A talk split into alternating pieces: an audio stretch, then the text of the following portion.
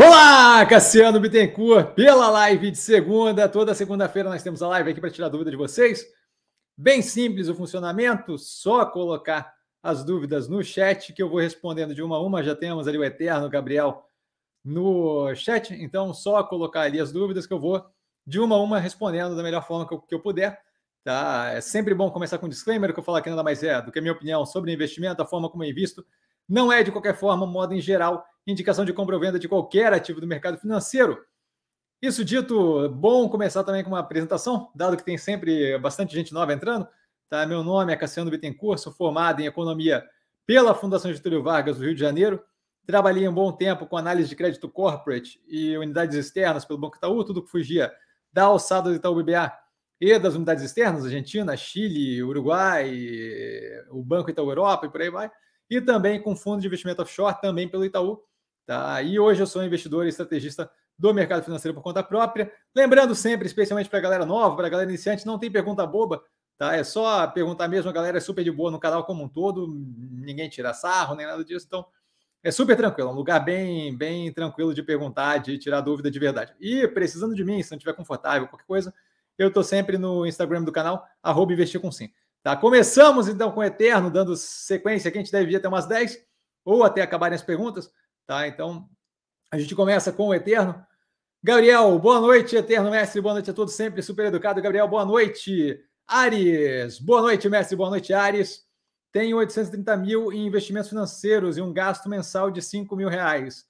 Com o método sim, seria possível viver apenas de rendimento e ganho de capital desse patrimônio? Então, assim, a, a questão é, não é muito bem o com o método sim seria possível ou não, certo? Isso daí vai depender é, de como é que acontece a maturação dos investimentos, isso daí você não tem como prever com, com base prévia, certo? É, eu, eu não vejo por que não seria possível. A questão é o quê? Quando você tem investimento em renda variável, a, o fluxo de caixa que vem para você não é um fluxo de caixa que funciona da mesma forma que se tivesse um emprego, certo? Você não vai ter ali é, os 5 mil reais sendo depositados na sua conta todo mês. O que acontece é que você tem eventualmente realizações que levam mais tempo é, e que é, acabam tendo rendimento maior, você tem dividendos nesse meio período e você tem ali a alocação de capital que fica alterando. Então, eventualmente, você vai ter investimentos maturando que ficaram um bom tempo na carteira, caso de Minerva, por exemplo, com 200% de lucro, que vão te dar um rendimento que você vai poder é, carregar por um bom tempo no gerenciamento do seu orçamento do dia a dia. Tá? Mas, assim, é, esse tipo de coisa é possível? Claro que é possível. A questão é que a gestão ali não é pura e simplesmente de alocação de capital, mas também uma gestão de é, como é que você vai fazer com o, o gerenciamento daquele fluxo de caixa durante o período, certo? Porque uma vez que você alocar, por exemplo, um investimento, até o período de maturação, eu costumo não meter a mão no investimento, certo? Então, assim, tem ativos que 45% em 20 dias, que é o caso do, da login, tem ativos 200% em dois anos. O rendimento, tecnicamente, super possibilita esse tipo de, de, de, de funcionamento, mas a questão não é linear. Então, vai ter momentos que você vai receber um pagamento consideravelmente acima, e aí se faz, se, se você tem custos fixos que são consistentes todo mês, se faz necessário não só a gestão do investimento, mas a gestão do fluxo de caixa e do, das contas do, do, do seu dia a dia, certo? Então, é, é, uma, é uma coisa que envolve mais do que só multiplicar o dinheiro, certo? Não adianta de nada 10 anos você não ter nenhum ganho, e aí no final de 10 anos você multiplicar por 10 vezes. O dinheiro é suficiente, mas o fluxo de caixa não casa com o que você precisa no dia a dia, certo? Então, com certeza é possível, mas aí envolve muito mais do que pura e simplesmente fazer o investimento. Envolve a gestão do fluxo de caixa de gasto versus o ganho do investimento, certo? Vai ter coisas. A gente teve um período agora, por um bom tempo, sem grandes maturações. Então, foi um período, por um bom tempo, onde você teria que ter justamente é, um capital separado para poder viver durante aquele período, para daí, quando tiver uma realização estilo Banco do Brasil aí, que para cliente foi 45, 60 e tantos por cento, aí você tem ali mais uma injeção de caixa. Mas isso daí exige uma, uma, um controle de fluxo de caixa que não é pura e simplesmente só investimento, mas possível com certeza é. Tá? Romério, boa noite a todos. Super educado Romério, boa noite. Rogério, boa noite, Cassiano, boa noite, Rogério. Felipe, boa noite, mestre, boa noite, Felipe. É, Miguel, Cassiano, boa noite ao mestre, aos nobres colegas, super educado Miguel, boa noite. É, desculpe minha ignorância, nem nada de pedir desculpa, nem nada disso, não tem nada de ignorância, tá? Mas poderia explicar os fatores que influenciam o preço do dólar? Gostaria de entender como funciona a flutuação das moedas. Então, assim, é, não é uma questão de ignorância e é mais do que natural que não seja compreendido de uma forma simples, porque não é algo trivial, certo? É, o preço do dólar não tem ali um, um, um, Se você conseguisse determinar especificamente três, quatro fatores que influenciassem o preço do dólar, e isso daí levasse a você conseguir prever para onde o dólar vai, seria uma forma bem interessante de ganhar dinheiro, mas não é assim que funciona, certo? Primeira coisa que você tem que entender é que uma moeda, a flutuação dela é, é, é sempre em relação a outra moeda, certo? Então não existe um preço do dólar.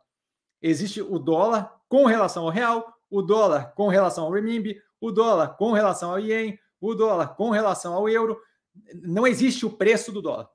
É, é, sempre em referência a uma outra moeda, certo? No caso de falar de, de currency, né? De, de, de, troca de moeda, ou em relação a outras coisas. Tá? Mas em geral, é sempre em relação a outra coisa. Não existe ah, o dólar no seu estado natural, o dólar na, na, na selva vale X. Não existe isso. É sempre em relação a outra coisa. Então a primeira compreensão é entender que o dólar pode estar subindo versus o real e caindo versus o renminbi chinês.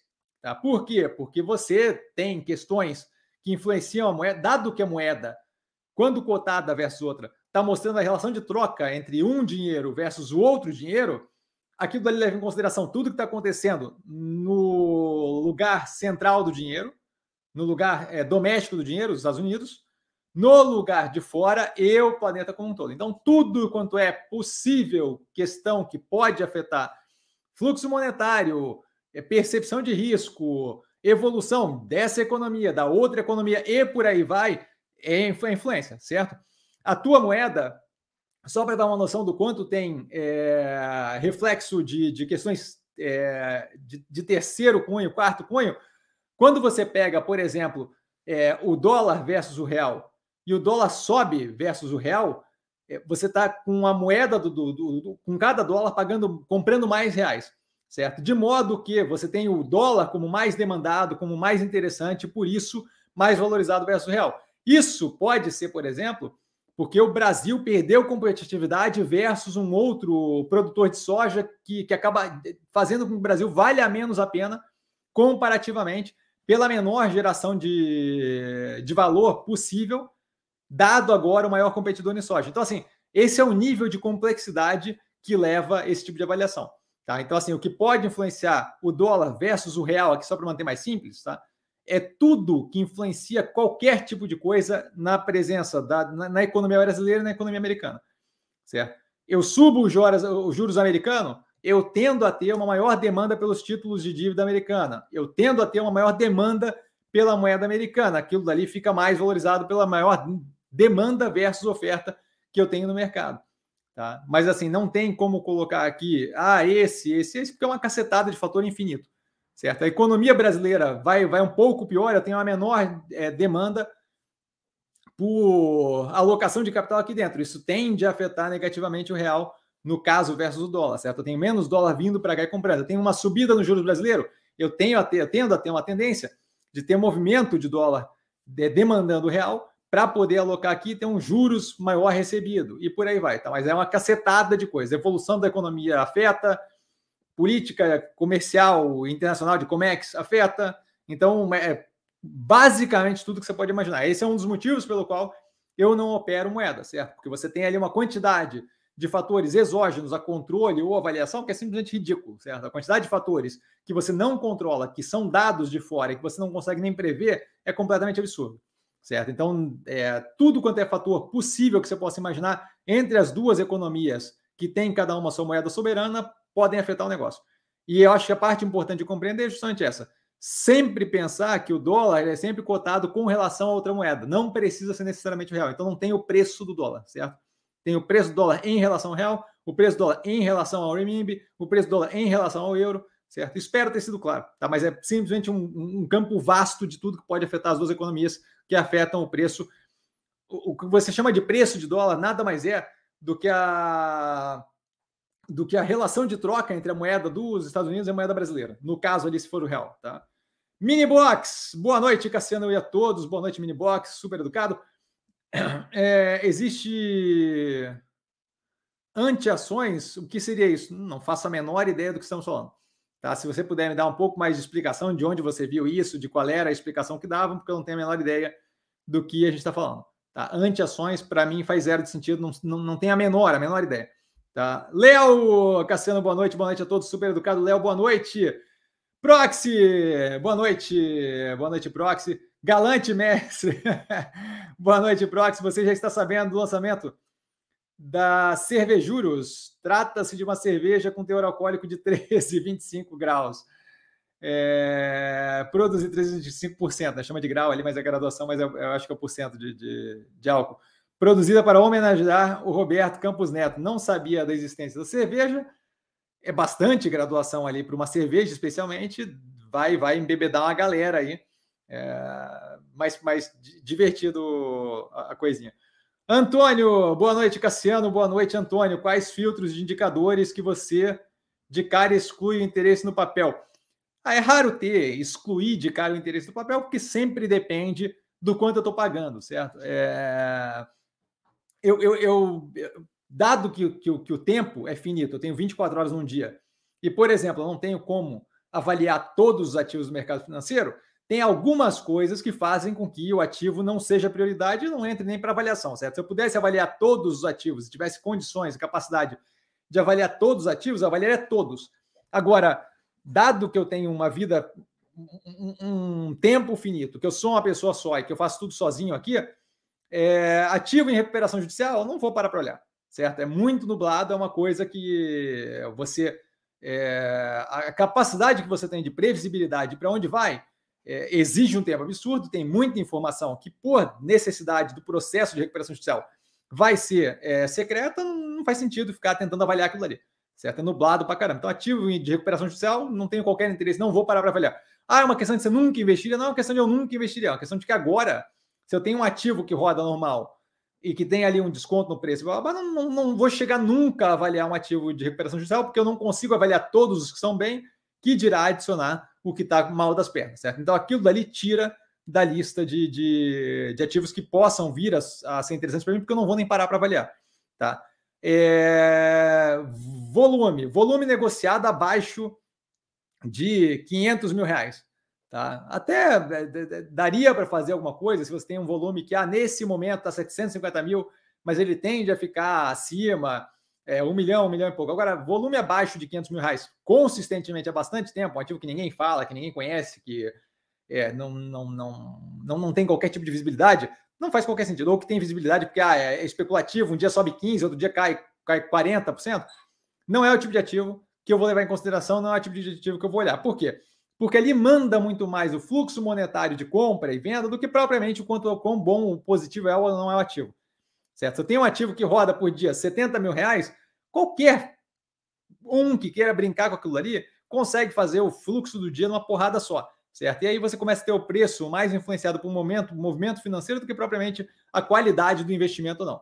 Tá? Então esse é o tipo de coisa que, que bota para fora. De restante, é, se, se, supondo que eu parei para olhar a análise e eu começo a, a ver a fundo é, o, o que me faria excluir o papel, são dinâmicas muito negativas, mas daí assim, não dá para dizer que excluiria de cara, porque daí a dinâmica tem que ser avaliada, certo? Você tem operações, por exemplo, que estão numa situação insustentável de fluxo de caixa negativo e alavancagem um pouco mais alta, mas que você vê um horizonte positivo. De modo que aquilo ali estiver refletindo no preço, cria uma operação, uma, uma opção de investimento forte, positiva. É, e você tem outros casos onde simplesmente você vê que aquilo ali é parte da operação e que aquilo ali não vai melhorar.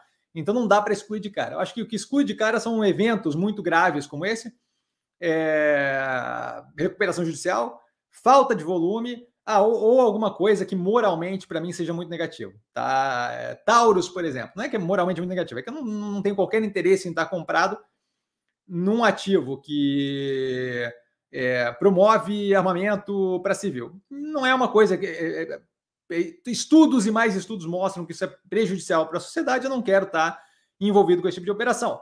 É, Ultrapar, que a gente está reduzindo posição paulatinamente, é, importando é, combustível russo, não tenho qualquer interesse em participar com aquilo ali. Carrefour, que mais recentemente veio com é, questões ali que, que denotam claramente racismo estrutural dentro da operação. Não, não quero ter interesse com aquilo, não tenho interesse com aquilo, certo? Então, basicamente isso. Questões morais, é, recuperação judicial ou algum tipo de evento assim muito grave, ou volume muito baixo de negociação. Acho que isso daí tira de cara de cara da frente. Tá? O restante é tudo questionável e discutível. Alavancagem alta, fluxo de caixa negativo, tudo questionável e, e, e tudo depende da dinâmica da operação. Tá? Espero ter sido claro. Felipe, mestre, pode falar um pouco sobre a composição do portfólio, quantos em ações, é, fundos de investimento e investimentos no exterior? Alguma dica para proteger o patrimônio? Então, ah, vamos começar do, do final ali, só um golinho d'água aqui. A ideia de proteger o patrimônio faz zero sentido na minha cabeça, tá? Se você está no mercado financeiro de renda variável, a escolha do portfólio diversificado, a escolha de ativos que façam sentido médio e longo prazo é justamente a forma de proteger patrimônio. Não tem a ideia de querer diversificar com opções, derivativos, zero de sentido esse negócio. Tá? Então aquela parte ali tira fora, não tem proteger patrimônio. Ah, eu não quero correr risco. Aí bota em renda fixa e fica ganhando aquela migalha de eterno e ponto. Mas assim, renda variável é variável, vai oscilar. Tá? A questão é que se você tem escolhas, a gente está aqui há seis anos no canal sem nenhuma operação negativa, seis anos, cinco anos, alguma coisa, alguma coisa assim. Tá? É, por quê? Porque se você escolhe ativos que no longo prazo vão é, de fato maturar a tese, vai ser algo positivo, e você não tem a pressão de temporalidade de ter que liquidar aquilo, porque o dinheiro que está ali é para investimento, você não, não, não tem ali o, propriamente um risco de longo prazo, a não ser que algo trágico aconteça, mas daí não interessa onde você vai estar investido, você vai tomar na cabeça, certo? Mas você não tem provavelmente um problema quando você olha longo prazo. Tá? É, no portfólio, nesse momento, completamente comprado em ações no Brasil. Nenhum interesse em fundo de investimento imobiliário. Isso explicado na, no, no Seleções que está no canal. Para quem não sabe o que é o Seleções e tal, tem um vídeo é, chamado Organização do Canal, tá? que está sempre no, na descrição do vídeo do Abertura de Mercado Todo Dia ou na página inicial do YouTube do, do canal. Tá? Ali eu explico cada pedaço do canal, porque o canal ficou meio grande e aí tem bastante coisa lá que, que dá para. Com, com link para playlist já, tá? Ali no vídeo da organização do canal, ajuda a entender melhor, tá? Mas tem um seleções explicando exatamente por que não FI. Tem um BEM feito recentemente explicando por que não faz sentido investir em fundo de investimento em geral, tá? E investimento no exterior não tem nada contra, só que nesse momento eu vejo o Brasil como extremamente descontado, mirado numa direção de melhora consistente, bem positivo, tá? A questão aí da inflexão do macro, o momento que a gente vive, de modo que não faz sentido é, alocação no mercado, por exemplo, como americano, onde eu tenho um mercado bem mais exuberante, bem mais é, é, com liquidez exacerbada e num, num, num momento onde eu estou muito mais próximo das máximas dos preços lá do que aqui no Brasil, que eu estou completamente deprimido. A gente tem lojas Renner, por exemplo, performando é, níveis próximos de 2019 com o preço abaixo do nível mais baixo do momento mais trash da pandemia. Não faz qualquer sentido. Certo? É um desconto gratuito dado ali para mim. Certo? Então não faz qualquer sentido. Então não vejo qual é o sentido nesse momento de alocação lá fora com o Brasil com trocentos ativos muito descontados. E espero ter sido claro. Tá? O portfólio, de qualquer forma, Felipe, ele é está todo aberto no, na aba comunidade do canal e está todo aberto no Instagram do canal, na página principal do, do Instagram do canal. Tá, tá, tá, tudo aberto, qualquer coisa é só me perguntar lá também, mas é tudo aberto, todo movimento é aberto. No final de cada análise, de cada ativo que está com a capa douradinha, que são os que tem no portfólio, ali aparece também no final daquelas análises a posição com data paga e preço pago em cada entrada no ativo. Tá? Marcelão, muito boa noite, professor e colegas, muito boa noite, Marcelão super educado. Érico, queridão, boa noite, querido professor, e a todos, todas no, na, na live. Super educado, inclusivo. É, boa noite, Érico, marcando presença e prestigiando sempre a melhor live do mercado financeiro. Muito obrigado. Fico honradíssimo. PC, patrimônio tombado do canal. Boa noite, Cassiano. Boa noite, PC. Ele com sempre clássico. Boa noite, senhoras e senhores. Super educado sempre. Boa noite, PC. Antônio, Cassiano, você investiria na Ambev sabendo que os grandes investidores americanos da, da estão lá. Olha, é, eu não tenho interesse na Ambev, tem uma análise feita é, no primeiro trimestre do ativo, tá? onde eu explico o porquê, mas não é essa relação. Tá? O fato do trio lá, o Cicupira, o Teles e não sei o quê, estarem na, na Americanas, primeiro que, que, que a gente não encontrou ali nenhum vínculo ainda que comprometa os três na gestão fraudulenta que teve na Americanas. Então, assim, primeira coisa é essa: não tem como vincular os três ainda à questão da fraude na Americanas. Tá? Se houver esse vínculo, a gente começa a imaginar é, o porquê do, de, de, usar isso como, como parte do processo decisório de investir ou não investir numa operação. Tá? Então, antes da gente colocar eles como algo negativo, a gente tem que entender se eles tiveram alguma participação, certo? Porque não é nada absurdo que simplesmente a ideia do sistema de incentivos que tinha na Americanas fizesse com que eu tivesse estímulo suficiente para o CEO, com meia dúzia de diretor, tentasse fazer aquilo, certo? Não necessariamente os investidores estão lá em cima, que tem investimento em uma cacetada de negócio, estavam a par e participando do processo como um todo. Então, primeira coisa, não temos ainda nenhum vínculo. Primeiro que a gente não tem nem a comprovação de efetivamente o que aconteceu, certo? Está tendo ainda um processo de investigação, mas uma vez comprovado, se não houver, se houver o vínculo, entre os três é, maiores lá, o, o, o, o 3G, né, o trio ali conhecido da Americanas, com a fraude especificamente, aí a gente começa a usar como tomada de decisão. Se não, não é propriamente algo que, que necessariamente é a responsabilidade deles, certo? Se você parar para pensar, é, eu, eu, ser um grande investidor de uma operação que comete fraude não me coloca necessariamente, especialmente no padrão que a gente tem de, de, grandes operações, e os caras ali não têm participação só nessa operação, tem uma cacetada, não é necessariamente algo que mostra que eles estavam envolvidos ou sabiam ou tinham qualquer conhecimento, certo? O mercado avaliava a operação consistentemente, ninguém sabia da fraude que estava acontecendo, certo? Então, assim, primeiramente, não necessariamente eles têm vínculo com aquilo. Eu não tenho interesse na Ambev por outros motivos que estão explicados na análise. É, eu não lembro agora aqui de cabeça, mas basicamente acho que está no topo ali da, da operação. É basicamente um jogo de rouba-monte. É, não tem muito mais para onde expandir aqui no Brasil, então acaba ficando uma situação ali de é, tentar ficar roubando o mercado da Heineken, por aí vai, mas está explicado bem a fundo na análise que está no canal. Tá? Mas não tem qualquer vínculo com o fato deles estarem comprados na operação. Tá?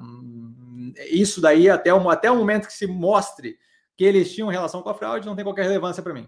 Tá? Eu opero com o que é empiricamente demonstrado, não com base no A, ah, eles estavam lá, então deve ter algum problema com eles. Tá?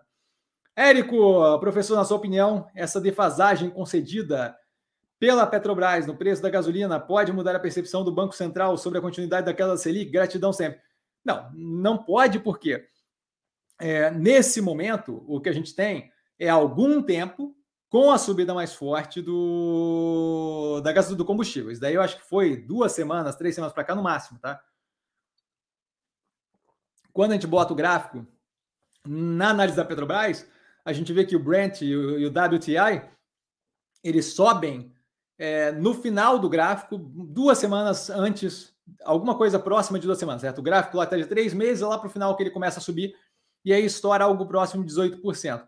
Se essa volatilidade se mostrar temporária e voltar, você não tem, por exemplo, um problema, certo? Você teve ali um movimento é, que não acompanhou a volatilidade imediata da coisa e que tudo bem, trouxe estabilidade, manteve o preço é, estável durante o período. Não acho que essa é a questão, não acho que é uma questão estratégica, acho que é uma questão de tentar segurar preço para não inflacionar o país e, e, ponto.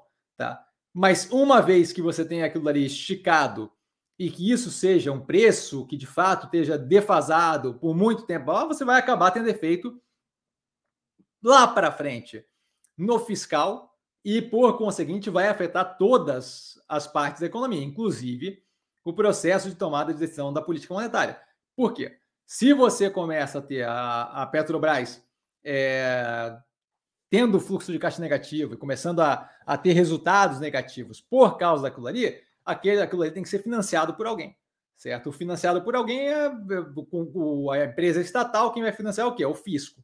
Se eu começo a ter gasto fiscal com isso, volta a reforçar, é gasto é gasto, certo? Entra no orçamento do governo. Se eu começo a gastar mais do que eu tenho recebendo, eu começo a ter pressão inflacionária, certo? É, então, assim, pode vir a ter algum efeito? Pode. Eu acho que nesse momento não entra em cálculo nenhum, nem próximo de afetar é, modelagem de política monetária. O que eu acho que acontece é o quê? Para quem está comprado, pensa em comprar ou tem qualquer relação com a operação da Petrobras, aquilo ali está descasado da realidade.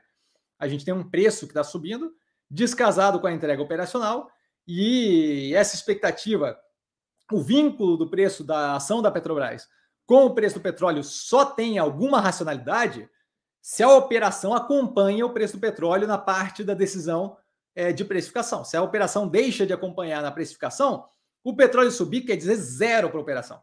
Certo? Ele quer dizer para a operação, se a operação acompanha, se a operação tem uma política de preço que quando cai, o preço dela cai, quando sobe, o preço dela não acompanha, o preço do petróleo deixa de ser correlacionado com o resultado da operação.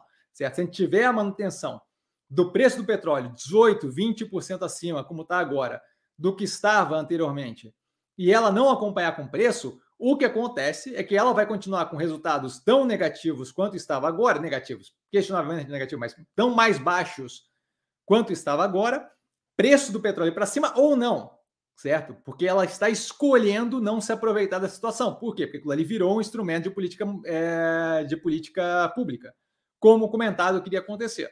Tá? Então, assim, não me preocuparia por pelo menos seis meses em qualquer efeito daquilo dali sobre a economia brasileira. Tá? A Petrobras é grande, mas a Petrobras não é algo que tem um tamanho que essa defasagem faria um efeito agressivo na política fiscal. Por conseguinte, não deveria ampliar efeito na política monetária. O que pode acontecer, justamente segurando os juros mais baixos na marra, tá? Você está plantando um problema no futuro, tá? Porque você está desfalcando a operação da Petrobras e no futuro você pode ter que vir a recompensar aquilo. No primeiro momento, no curto prazo, segurar o preço acaba auxiliando no arrefecimento da inflação, certo? Você não está deixando o preço subir, que naturalmente subiria.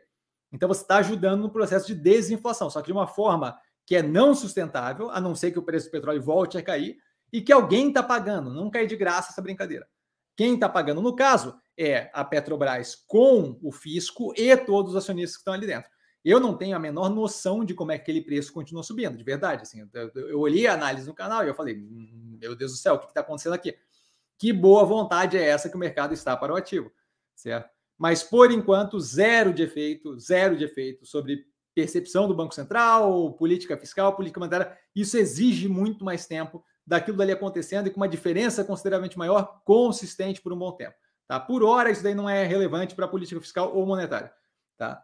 Ronaldo, só, só, só para não deixar bem claro, não é relevante no sentido de é, estruturalmente. Vai sim, se eu seguro o preço baixo, vai sim ter efeito deflacionário, quando não deveria, porque o petróleo está subindo, sob a inflação no Brasil. Então acaba sendo, no curtíssimo prazo, positivo, porque segura a inflação lá embaixo. Mas isso daí não é um efeito estrutural, porque não é sustentável. Tá? Então, é basicamente isso. Ronaldo, boa noite, Cassiano, boa noite, Ronaldo, boa noite a todos, super educado. É, você deu uma olhada no panorama setorial da Minerva? Não, não dou uma olhada no panorama setorial, nunca olho, tá? Eu aguardo para ver o resultado da operação, porque o setor eu acompanho diariamente, certo? Eu acompanho sempre o. Bom, diariamente. É... Todo santo dia tem o relatório do mercado do boi na Notícias Agrícolas, eu escuto todo santo dia acompanho notícia direto sobre mercado do gado. É, então, assim, o setor e tal está na minha cabeça, eu entendo como é que está. A questão que interessa para o resultado da Minerva é o como ela vai se comportar naquele setor. Porque o setor pode estar maravilhoso e uma operação não conseguir se aproveitar daquela situação, o setor pode estar um lixo e a operação ser a única que estava bem posicionada e se deu bem naquele setor. Então, assim, o que me interessa é o que a Minerva vai entregar. Tá? Então, não, não olhei o panorama setorial e nunca olho. Eu acompanho diariamente o mercado do gado pela Scott Consultoria, pelo Notícias Agrícolas e, e outras publicações, tá? É, é, agro Globo Rural, esse tipo de coisa, tá? Mas não olhei o panorama não. É, Alexandre sempre presente. Boa noite, Cassiano e a todos. Super educado Alexandre. Boa noite. Poderia explicar como pode ser positiva ou negativa a recompra de ações feita pela empre pelas empresas? Então, é, primeira coisa, assim, uma questão de ponto de vista. Tá? Não tem categoricamente como afirmar, ah, essa recompra de ação é positiva, essa recompra de ação é negativa, não, não tem como afirmar, certo? É você só consegue dizer isso ex post. Você só consegue dizer se a recompra foi positiva ou negativa no futuro, tá? Uma vez que já passou a decisão. Mas se eu tenho, por exemplo, é, é, é, é open world, né? É, aberto a tudo quanto é possível a situação. Então, vou citar alguns exemplos aqui, mas pode ter trocentos outros, tá? Se você tem uma operação que está com preço muito deprimido, tá? A empresa vendo aquilo se aproveita daquele momento, tem caixa ali que não vai ser investido, não tem nome, não tem, não tem, não tem é, nada designado ainda para o caixa. Compra aqueles ativos, compra aquelas ações, dá uma secada no mercado. E aí, no futuro, quando o mercado está muito mais positivo, ela faz um follow-on e o follow-on queima as ações dentro da empresa e o follow-on sai com o mesmo número de ações. Por exemplo, ela vai ao mercado e compra 10 milhões de ações. Passam seis meses, ela, ela faz um follow-on de 10 milhões de ações. E aquelas ações vendem por 10 vezes o preço que estava anteriormente, ela lavou a égua de ganhar dinheiro, certo? Ela fez muita grana, pura e simplesmente por compreender que naquele momento os ativos estavam precificados de uma forma completamente descasada da realidade e possibilitou aquilo ali no futuro é, fazer o, o, levantar capital de uma forma para a operação é, que, que, valeu muito mais a pena, custou pouco, certo? Ela multiplicou o capital por 10 ali numa brincadeira que é muito tranquila, certo? É, com relação a para o investidor, essa parte para mim pouco importa porque é curto prazo, quando você tem uma demanda a mais pelos títulos que estão a mercado, quando as ações estão a mercado, você acaba tendo a pressão do preço para cima. Então acaba agradando o investidor de curto prazo, porque é, quando a empresa entra comprando, acaba empurrando o preço para cima, porque tem mais gente comprando agora do que tinha antes, tem mais dinheiro querendo comprar agora do que tinha antes. Então acaba naturalmente, se eu suponho oferta estável, acaba naturalmente levantando o preço do ativo, certo? E aí favorece movimento de curto prazo. Mas essa parte, para mim, pouquíssimo relevante. Quando a empresa pode entrar numa situação dessa negativa, para citar um exemplo, por exemplo, é quando a empresa não tem caixa é, para sobrando, tá? Está alavancada até o talo. Isso daí aconteceu com a Toys R Us, se não me engano, tá? A empresa americana gigantesca de, de, de, de loja de brinquedo. É, endividada até o talo, não conseguia gerar caixa suficiente, mas o bônus do, da diretoria era muito vinculado ao preço da ação. Então você usava caixa para recomprar a ação, manter o preço do ativo lá em cima, de modo que o bônus do CEO, CFO e blá, era uma paulada, certo? É... Só que aquilo não fazia sentido para o negócio como um todo, certo? A empresa quebrou, faliu, certo? Foi vendida a, foi vendida a, a, marca e a empresa afundou violentamente. Era uma empresa que era uma empresa gigantesca, super conhecida. Tá? E aí, a partir daí, você pode ter 350 mil exemplos. Eu dei um de negativo e um de positivo, mas basicamente isso. Tá? Você pode ter 350 mil exemplos. Eu, eu, Cassiano, não vejo como a melhor opção de ou remunerar acionista ou, ou, ou próprio para a empresa. Tá? Acho que é interessante quando o preço da, da ação está ridiculamente negativo e de fato não faz qualquer sentido, porque aquilo possibilita uma sugada de capital do mercado para eventualmente gerar um follow-on com, com, com, com preços que façam muito mais sentido. Tá, mas não acho que é uma, uma prática das mais positivas. Tá? Algumas situações é ok, mas não é uma prática nem que eu paro muito para prestar atenção. Tá? Faça você mesmo. Boa noite, professor. Boa noite a todos. Super educado. Faça você mesmo. Boa noite. É, já sinto essa queda de Selic pode refletir nos preços, só nos resultados. E olhe lá.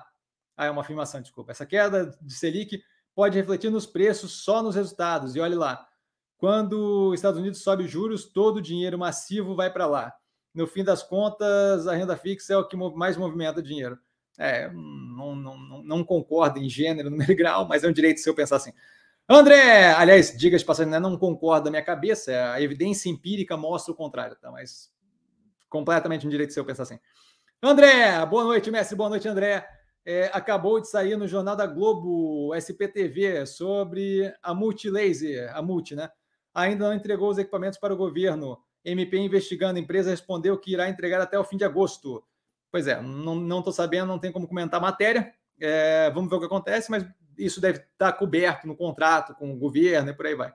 Tá? É, não, não, não, não saberia dizer, tem, tem, tem que avaliar, tá? não, não, não tem como falar sem ver a matéria. Carlão, boa noite, mestre, boa noite a todos, boa noite, Carlão, super educado. Marcelão, o senhor, senhor é ótimo, o senhor concordaria que não utiliza as ferramentas clássicas de valuation, mas que as suas análises não deixam de ser uma forma de avaliação, e ele, três pontinhos, reticências, é, de acordo com o cenário, tipo de empresa, tipo de mercado, etc., Não, sim, as minhas avaliações são uma forma de avaliação, com certeza. Absoluta, com certeza. Sim, então, as minhas avaliações são uma forma de avaliação. Valuation, quando falam valuation, é, esse nome em inglês quer dizer avaliação, mas quando se fala valuation, está se falando de uma coisa específica, que é numericamente colocar um modelo de avaliação por fluxo de caixa descontado ou alguma coisa do gênero para fazer a avaliação. Se você está usando valuation como a tradução literal do inglês, sim, o que eu faço é valuation. Só que quando eu falo valuation no mercado financeiro, o que se quer dizer é modelo de fluxo de caixa descontado, é da Modaran, esse tipo de coisa, certo? Então não é propriamente a mesma coisa, mas sim o que eu faço é uma avaliação. E aí ele continua sem aquelas previsões de futurologia e tudo mais. Sim, sem as previsões de futurologia e tudo mais. Jacinto, vejo como uma ótima oportunidade para a Bolsa Brasileira esse movimento de juros externo. É, não sei qual é o vínculo. E ele continua: daqui a um tempo, provavelmente todo mundo vai estar contratando em ACL. Isso te preocupa em relação às distribuidoras? Eu não sei o que seria ACL. Em média, 40% da receita vem de revenda de energia. Ah, de, de contrato livre de, de, de energia? É, vem de revenda de energia 60% de TUSD. É, eu não, novamente, não, não sei do que estamos falando especificamente, tá? É, não me preocupe em relação a distribuidoras, as operações é, de compra por contrato livre de energia, uma vez que as operações que tem no portfólio, por exemplo, são distribuidoras com geração, a gente tem diversificação para geradoras também. Então, portfólio bem diversificado. Engie, por exemplo, não tem distribuição e tem geração forte. Neoenergia tem distribuição forte, mas tem transmissão e geração forte, forte não, mas ok. E tá consideravelmente descontado. E ômega energia é só geração. Então, não, não é algo que me preocupe. E essa ideia de que provavelmente todo mundo vai estar contratando é chute, tá? Bola de cristal. Não, não, não acho que tem ainda fundamentação para isso. Tá? Joel, boa noite, mestre Cassiano, boa noite, companheiros da live, boa noite, Joel, sempre super educado. Jacinto, já ganhei uma grana com varejo, mas, mas, mas bah, sério, gaúcho. É, é uma especulação grande, essas porcalhadas só servem para queimar patrimônio. Se eu fosse institucional, jamais compraria controle de varejo. Novamente, completamente respeito sua opinião. Danilo, boa noite, Cassiano, e a todos do canal. Boa noite, Danilo, super educado. Saiu o resultado do Itaú, espancando Santander e Bradesco. Itaú se consolida como melhor bancão privado para investimentos até bem pouco tempo atrás. Eu acho que ele continua. É, ele continua. Espera só um pouquinho. Então, é, Itaú já foi comentado aqui no canal algumas vezes. É um banco que sempre entrega o resultado esperado, mas essa é uma questão que, quando você pensa como investimento, torna a situação ali um pouco questionável, certo? Eu ganho dinheiro quando eu coloco o dinheiro no ativo, o ativo sobe do preço, certo? O preço sobe. Se eu estou sempre entregando o que o mercado espera, não tem muita oscilação ali no preço que me leve a ter um ganho grande com aquilo ali. Então, assim, sim, é um banco que sempre entrega, é um banco que rende super bem, como operação muito ótimo, mas a precificação geralmente está mostrando isso. Então não tem aquele spread para ganhar entre o preço que eu pago e o preço que eu vendo eventualmente. Certo? Então, assim, é maior, melhor banco para investimento, eu, eu prefiro o Banco do Brasil, certo? É, não é privado, mas assim, é um banco de grande porte é, múltiplo, certo? Então, eu prefiro o capital ali, certo? É, é, é discutível a situação de, por exemplo, o Bradesco não entregar tanto resultado e está com um preço consideravelmente deprimido e ver aquele preço subir muito mais, para quem é investidor, vale muito mais a pena esse tipo de situação, onde o preço estoura e o banco faz alguma modificação e melhora o resultado, do que o banco que sempre entregar bem, o preço está sempre precificando aquilo. Certo? Eu ganho dinheiro de verdade no mercado financeiro quando o preço que eu paguei é menor do que o preço que eu estou recebendo na venda. Certo? Então, isso vale a pena levar em consideração. Aí ele continua até bem pouco tempo atrás, já volto ali. É, as coisas entre Itaú, Bradesco e Santander eram bem mais equilibradas. Banco do Brasil, eu nem conto, tem sido o melhor investimento de bancão desde 2021. É, então, é, a gente teve um. A análise, inclusive, deu para ver pela análise do canal, né? A gente teve uma desandada violenta em Santander e Bradesco recentemente.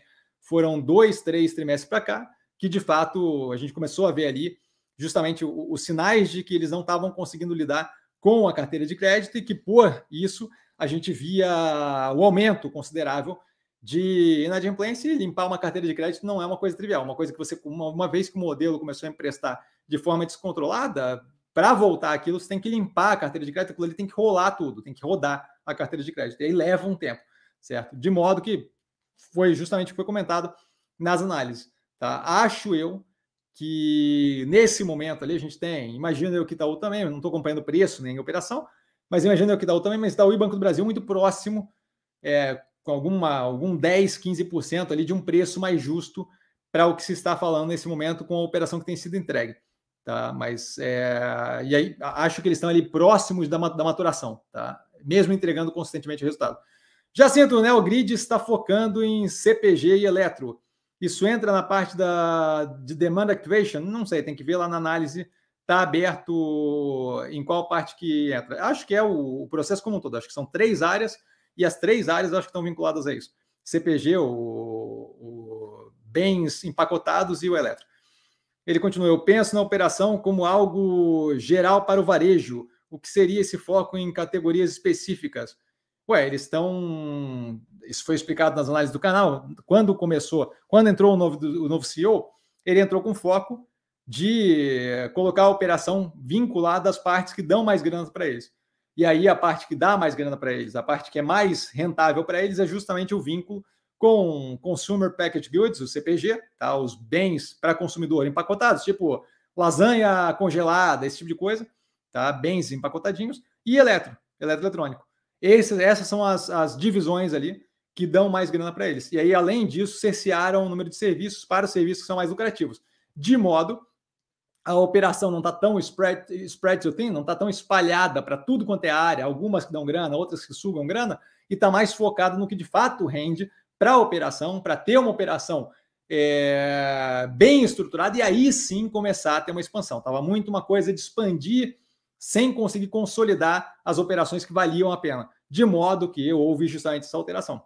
É certo? Aí não só alterar, operar o varejo como um todo, mas operar vinculado às áreas que dão mais dinheiro com os serviços que dão mais dinheiro. É justamente isso que a gente está vendo evoluir. Deve ter a maturação dessa reestruturação da operação, no resultado do quarto trimestre desse ano ou primeiro trimestre do ano que vem. Isso tudo explicado nas análises que estão no canal, tá? Érico, professor, ainda sobre o Banco Central, no comunicado da queda da Selic, não tinha nada mencionado sobre um possível risco fiscal como nos comunicados anteriores. Isso te preocuparia, mestre? Muito obrigado novamente. Sempre as ordens. É, não preocupa, tá? Esse comunicado, é, se de fato é isso que aconteceu, eu não sei, eu não, eu não li a ata, tá? Mas assim, se de fato esse pedaço foi retirado, nada mais é do que o reconhecimento do trabalho que tem sido feito, certo? De ainda acho que não está completo, mas do trabalho que tem sido feito de é, passagem do acabouço fiscal, reforma tributária e por aí vai. Tá? O trabalho de segurar gastos, a gente viu agora, por exemplo, recentemente a Tebet é, controlando ali, né, contingenciando, se não me engano, 2,6 bi da Fazenda para justamente ver como é que encaixa o orçamento. Então, acho que vem muito disso a questão de tirar a ênfase, não é tirar do foco, mas tirar a ênfase na questão fiscal. Não me preocupa, tá? É... A ata não vai comentar cada um dos pedaços, ela comenta muito o que é mais relevante, o que eles estão levando mais em consideração. Uma vez passada, pelo menos parte do processo do arcabouço fiscal, tocada parte do processo da reforma tributária, a gente começa a ver um movimento na direção de resolução da parte fiscal, de modo que não tenha necessidade de ficar citando aquilo como um dos pontos focais, tá? Mas acho que é por aí. Volto a reforçar, não li a ata, não sei se de fato é isso que está escrito lá, tá? André, mestre, qual ativo está no radar para novo aporte? Ah, via, com certeza via, tá? É, o caixa está bem apertado, mas com certeza via. De todos os ativos, a via está num nível ali de desespero e a galera comenta como se a empresa já tivesse pedido recuperação judicial, que faz zero de sentido, e o preço continua patinando com redução de juros, certo? Então, assim, rola um pouco de. Gostaria muito de uma liberada de caixa em algum ponto para poder justamente estar tá preparado. Acho que ainda tem possibilidade de ceder um pouco mais. Minha última compra, se não me engano, foi no 201 Tá? É, mas assim, via, com certeza o, o ativo que está mais no radar para novo aporte é via.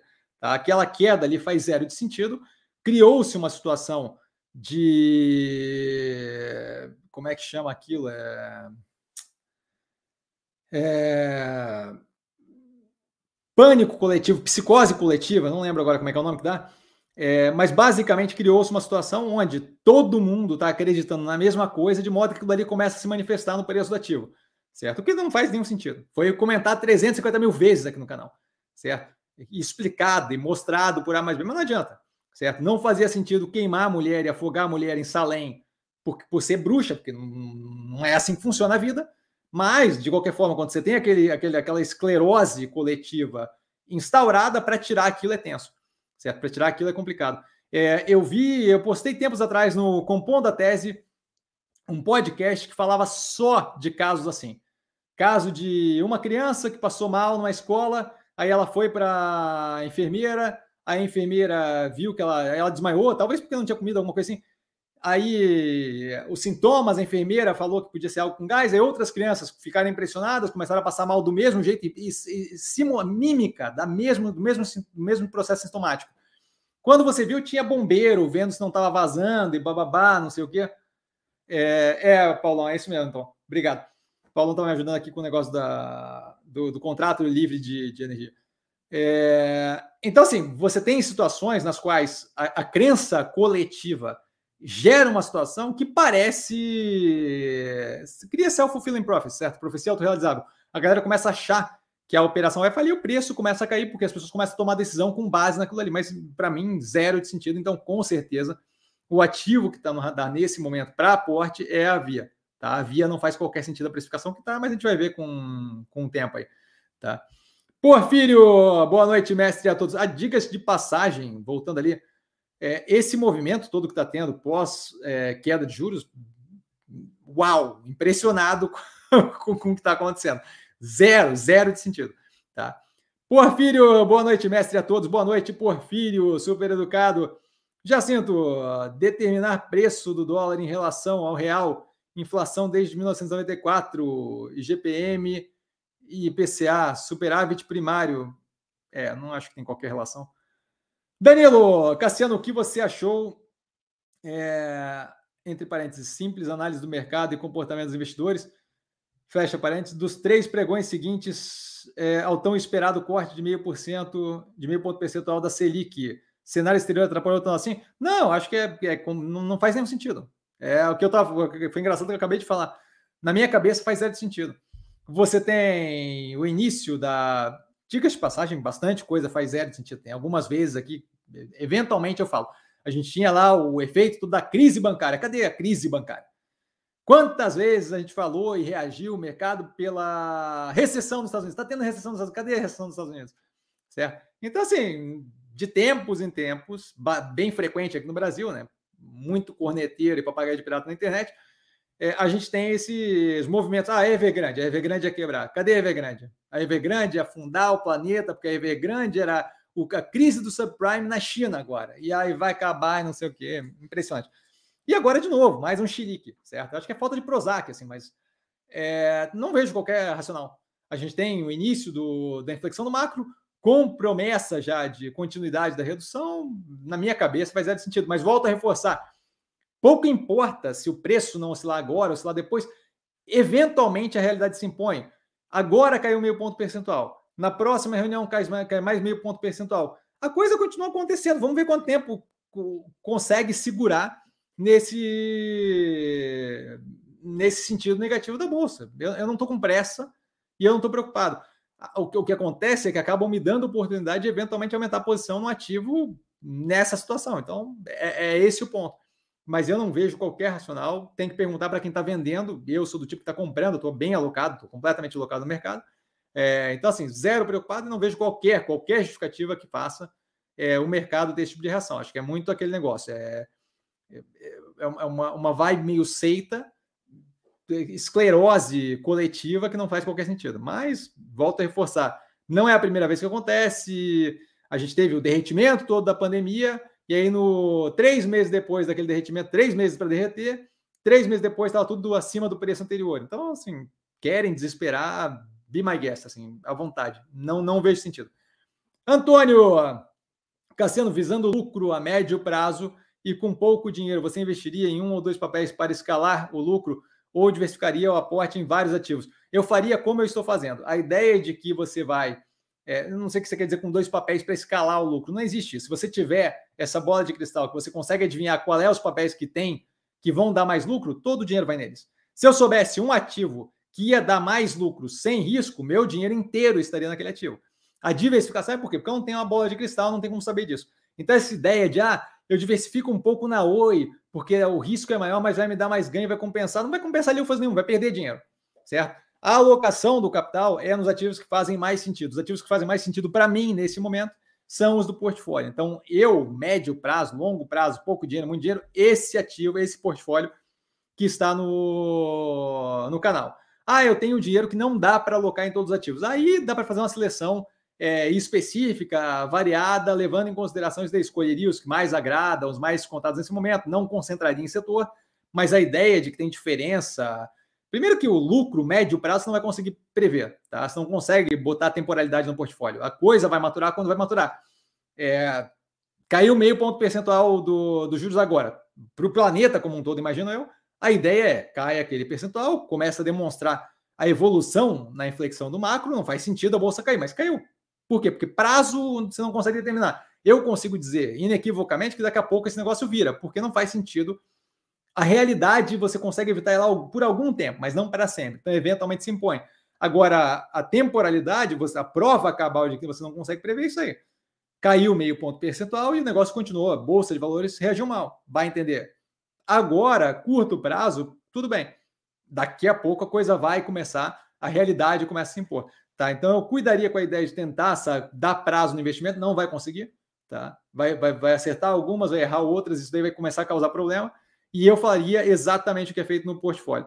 Eu não faço o que é feito no portfólio porque a condição é XY. Eu faço porque ali é a melhor alocação neste momento para o capital. Simples assim. Não tem é, botar ativo de risco. Né? É, o portfólio é o que o portfólio é. Minha cabeça nesse momento é o dinheiro deveria estar alocado nos ativos que se tem no portfólio.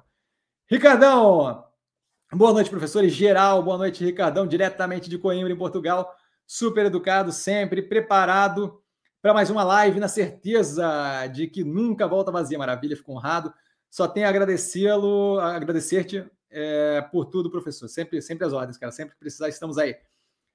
Carlão, mestre, o mercado está batendo na via e abrindo oportunidade para mais aporte. Na sua visão, o resultado ainda deve vir pressionado nesse segundo trimestre, com certeza deve vir pressionado. É, não, não é o que eles estão precificando, que é falência, mas com certeza deve vir pressionado. A gente tem um, uma economia brasileira que ainda está reagindo.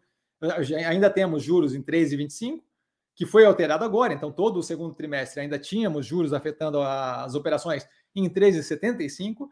Então, você deve ter custo muito alto ainda de carregamento da dívida, você deve ter a operação ainda com, com um país que está com a economia mais pressionada, redução do consumo e por aí vai, mas andando, certo?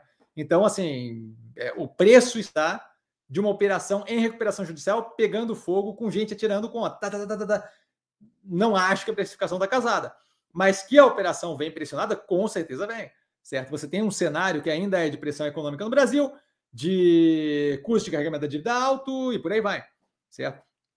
Talvez a gente veja, como viu na, na última, no último trimestre, a gente vê o quê? deve vir melhoria operacional. A gente tem um espaço aberto no mercado pela, pela situação da Americanas, certo? Então você deve ter ali algum ganho de market share, alguma melhoria nesse tipo de coisa.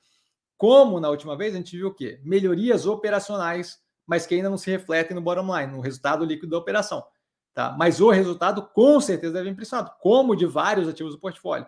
Certo? O que eu tenho quando eu tenho a redução de meio ponto percentual no Selic não é mágica, pirilim pim pim, bibiri a La Cinderela que troca a operação do momento ruim para o momento bom. O que eu tenho é um delta de melhoria e é indicativo de que eu estou indo numa, numa trajetória mais positiva, certo? Mas com certeza devemos ter ainda uma operação pressionada. Não uma operação que vale 1,80 por ação, mas uma operação pressionada. Tá? Bertontini! Boa noite, senhoras e senhores, super educado Bertontini, boa noite. É, cheguei atrasado, nenhum problema, sempre bem-vindo. Mestre, acredita que o mercado livre esteja precisando aprimorar a logística no Brasil? Eu não faço ideia porque eu não analiso a operação, tá? É, não saberia dizer. E aí ele continua, quem sabe comprar a Sequoia. eu acho que você está comprado em Sequoia e você está querendo algum motivo para sair dali com algum lucro. Esse, é isso que eu acho. Mas eu não saberia dizer. E, e não sei se a Sequoia tem tamanho é, para ser um grande benefício ali para o Mercado Livre. O Mercado Livre é uma operação de grande porte, não saberia se, se esse é o problema. O Mercado Livre acho que tem avião aqui no Brasil e tal. Hum, não sei não, hein? Não acho que essa é a questão. E ele continua. É, by the way, por acaso, vi sua análise deles, está difícil a situação mesmo. É, está difícil a situação.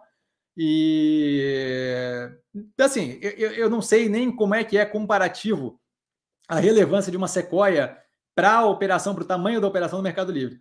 Tá? Então, assim, possibilidade tem, possibilidade sempre tem, certo? Mas assim, eu não, eu, como, como você falou ali, especulação forte, eu não, não perderia muito tempo buscando esse tipo de gatilho que acaba virando wishful thinking, sabe? Acaba virando o desejo que algo aconteça e que não tem muita fundamentação por trás. Nesse caso, por exemplo, não vejo qualquer sinalização daquilo. Daria uma olhada no qual é o nível de tamanho. É, dá uma olhada no faturamento, no, no, no, no quanto a Sequoia entrega em faturamento, deve ter essa informação lá versus o quanto a operação do Mercado Livre no Brasil tem de tamanho. Porque aquilo ali, o GMV do Mercado Livre no Brasil versus o quanto a Sequoia entrega de, de, de, de faturamento, deve dar uma ideia do quão relevante seria a operação. Porque o bobear nem relevante para eles é, certo? Bobear o tamanho não é suficiente. Tá? Danilo Cassiano, no longo prazo, na sua opinião, qual é a pior alocação? É, COI COI eu nem sei o que é.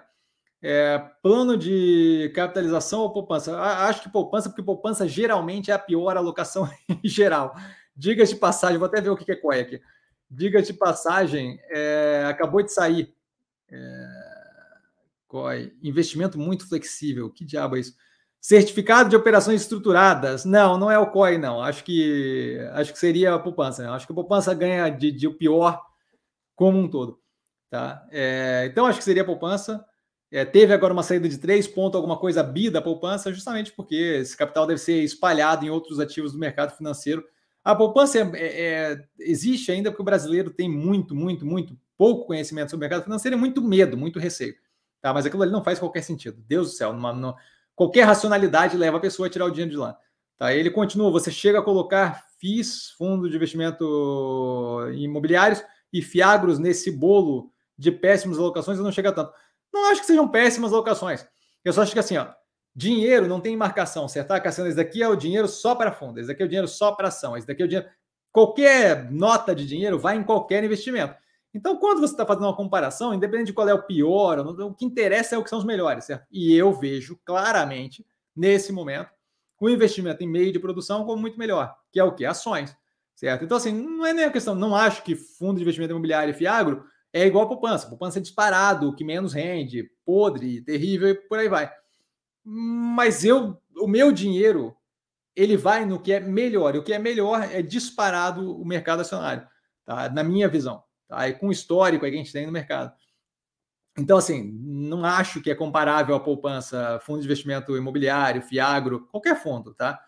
Qualquer fundo, talvez não, tá? Mas, assim, fundo de investimento imobiliário e Fiagro, que é mais é quase renda fixa, Tá? Não acho que é problemático, não acho que é tão trash quanto capitalização, poupança e por aí vai. Mas não me interessa, dado que não é a melhor opção que eu tenho, certo? O, pensamento, quando eu estou investindo, é sempre onde vai ser a melhor alocação que eu posso fazer desse capital. Não tem marcação capital, ele vai em qualquer investimento, certo?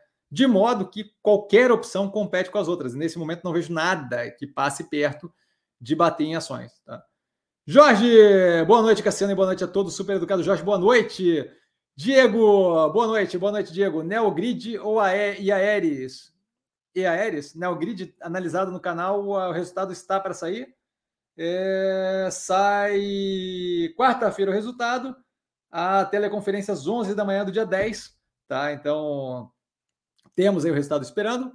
A análise do trimestre anterior no canal gosto do ativo, tenho no portfólio, tá, como eu disse antes ali, reestruturando para focar nas áreas mais rentáveis. A Aeres eu não toco com uma vara de 10 metros, explicado o primeiro trimestre, analisado no canal, a operação está numa situação que eu vejo como bem negativa ali. Tá? Não lembro exatamente qual é a minúcia do negócio, teria que dar uma olhada na análise, tá? mas é a análise do trimestre que já foi liberado.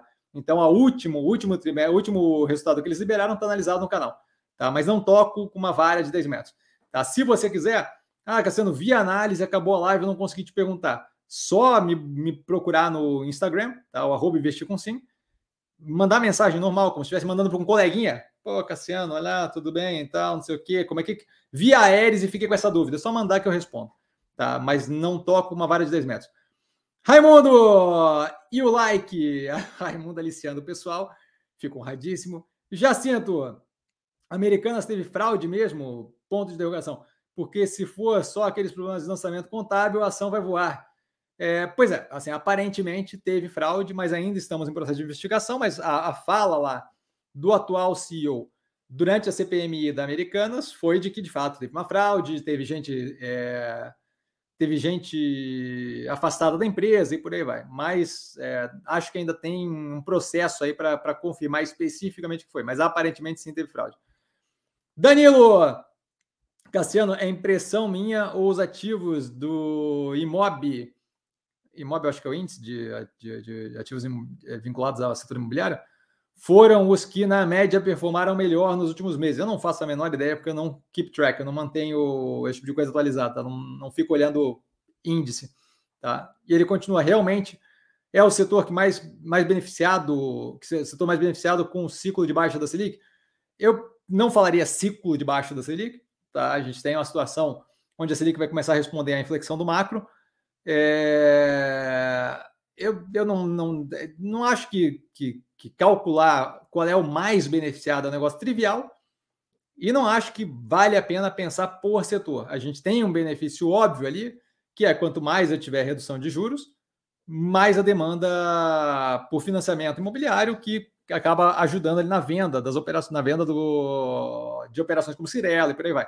Tá? Se é o mais beneficiado ou não, Outro ponto é assim, tem que, tem que levar em consideração o quanto teve de queda antes para chegar nesse ponto, certo? Outra coisa, não é só a Selic que afeta o mercado como um todo, você tem uma cacetada de outras coisas. Você tem, por exemplo, é, a Selic reduzindo, aquilo ali não necessariamente aumenta imediatamente o poder de consumo, de modo que quem tem grana para comprar um apartamento e estava só, tava só esperando a, os juros mais, mais, mais plausível, o cara não vai inventar 300, 400 mil reais é, um milhão, um milhão e meio, aí é mais alta renda. Mas assim, o cara não vai inventar 400, 500 mil reais para comprar um apartamento do, do, do, nada, certo? Então, a galera que tem, que quer comprar e estava só esperando juros, acaba tendo um gatilho imediato para partir para cima de um financiamento, tá? O setor de varejo, por exemplo, depende do quê? De uma melhoria da capacidade de consumo, que é uma coisa que não depende só dos juros imediatos naquele momento. Então, assim, é uma questão questionável, certo? É o que se é o mais beneficiado. Mas não é uma coisa que, que dá para se definir a tomada de decisão com base em um ativo só. E vale lembrar o quê?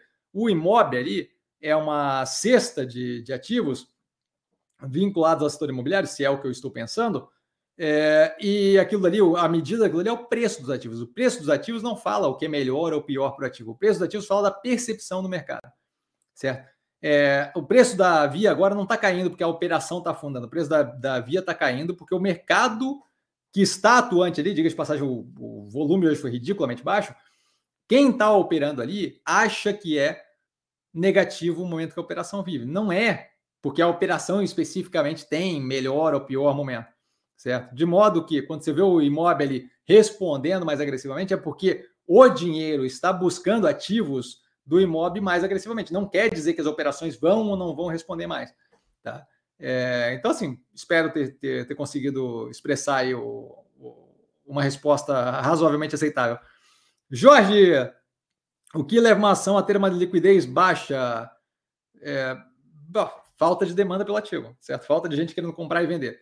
E ele continua falta de cobertura? Não necessariamente, certo? É, é, com certeza a popularidade deve ajudar, mas não necessariamente e ele continua falta de interesse do mercado ou falta de divulgação da própria empresa. Não, é falta de, falta de demanda e oferta do ativo, certo? Falta de dinheiro jogado no ativo. Toda vez, se, se, se, se de hoje para amanhã a galera começa a querer comprar e vender um ativo que tem uma disponibilidade é, razoável ali, você vai ver o volume aumentar. Então, com certeza, demanda é, é, é demanda e, e oferta pelo título, certo? Obviamente ajuda, quando eu tenho um pedaço, quantidade de títulos suficiente para ter negociação, certo? Mas assim, eu posso ter poucos títulos e ter eles um valor, um valor muito mais alto que acaba gerando volume de qualquer forma. Tá? Então, basicamente, é uma questão de demanda e oferta. Quando tem demanda pelo título e tem oferta pelo título, a gente tem mais negócio sendo fechado. Só isso, tá? É, ele fala liquidez baixa, ele acho que conser, é, consertando. É bom, não sei. Tá. Magno, boa noite, boa noite, Magno. O senhor acompanha Pague Menos? Tem uma análise mais antiga, o senhor é ótimo.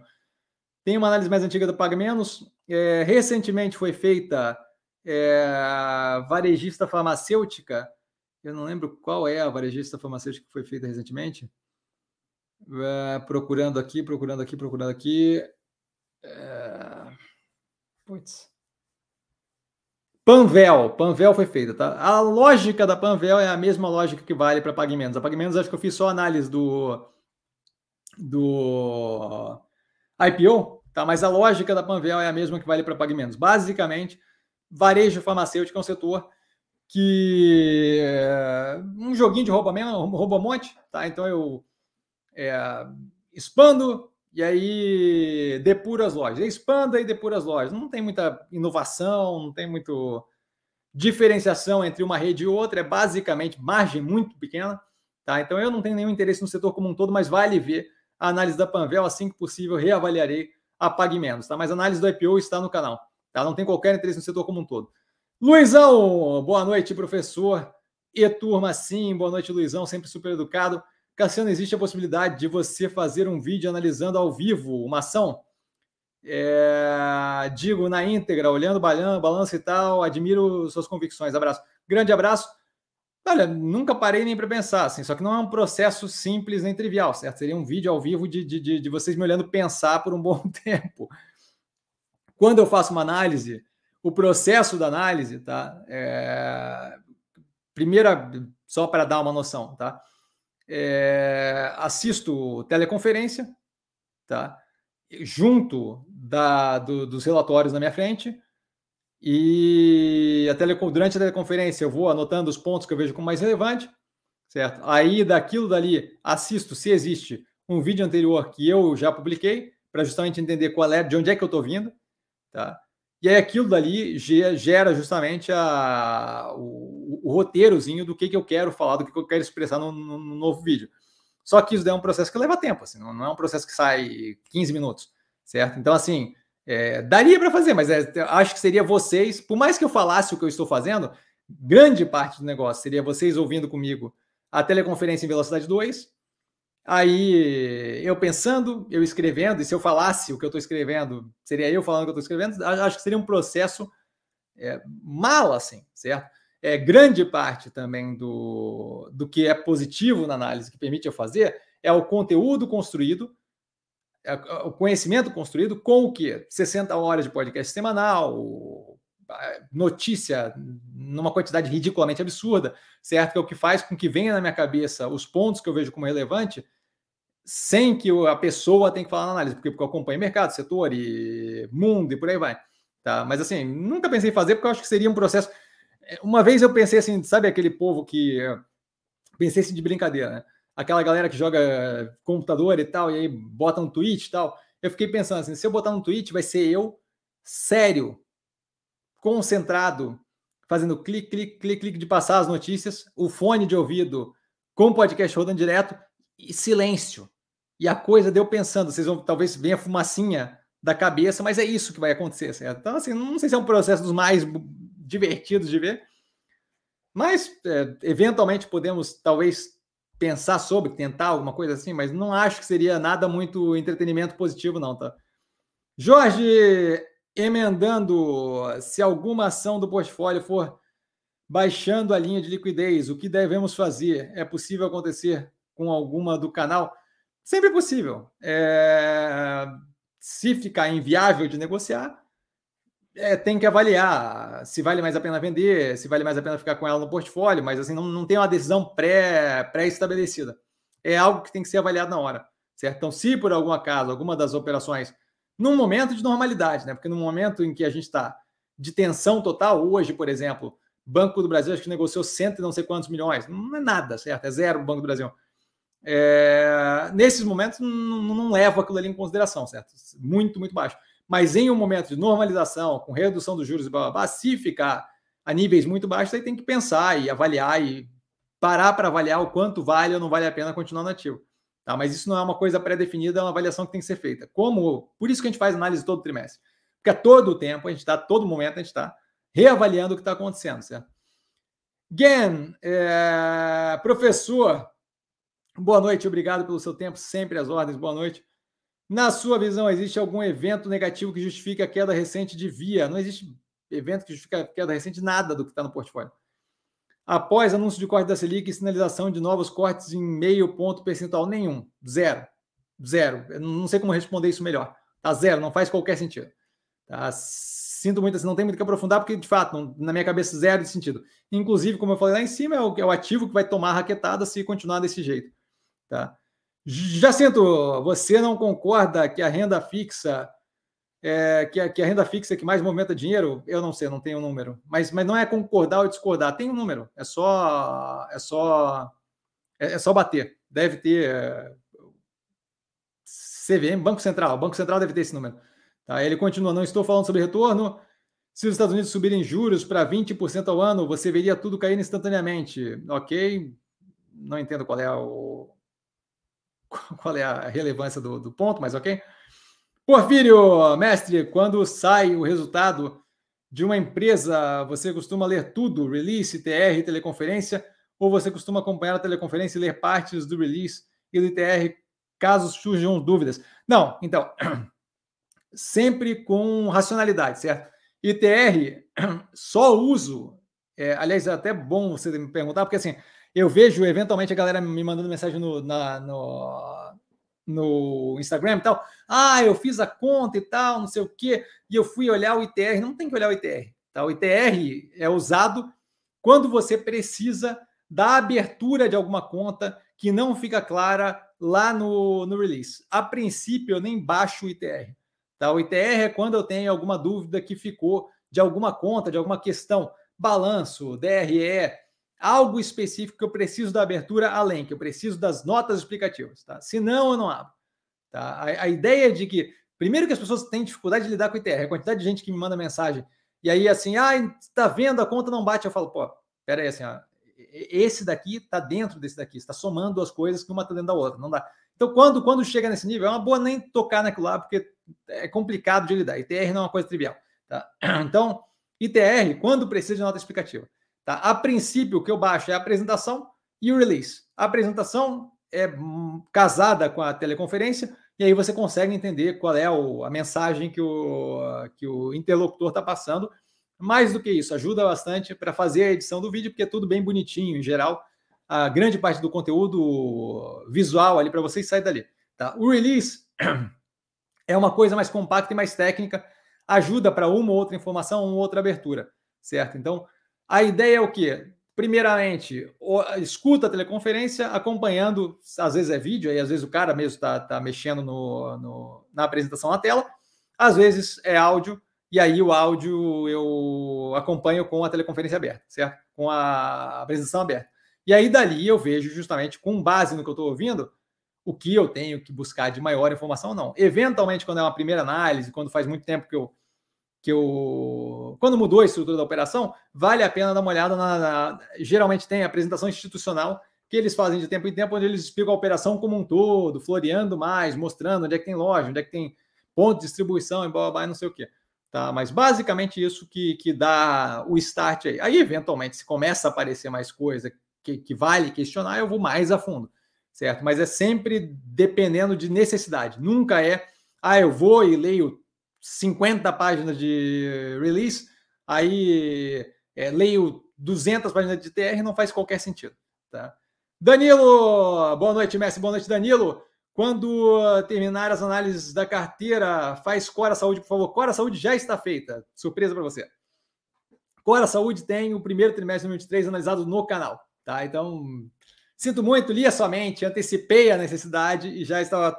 Estamos, estamos vinculados psicologicamente. Na verdade, acho que alguém comentou aqui e eu acabei fazendo, mas o primeiro trimestre já está feito no canal, tá? Então, o que pode vir a ser feito, mas acho pouco provável, é novamente analisar, mas nesse trimestre acho pouco provável. O primeiro trimestre analisado no canal, vale a pena dar uma olhada. Qualquer dúvida, estou no Insta. Jacinto, Se você pudesse comprar o controle da Via pelo preço de mercado atual, compraria mantendo os mesmos executivos, etc.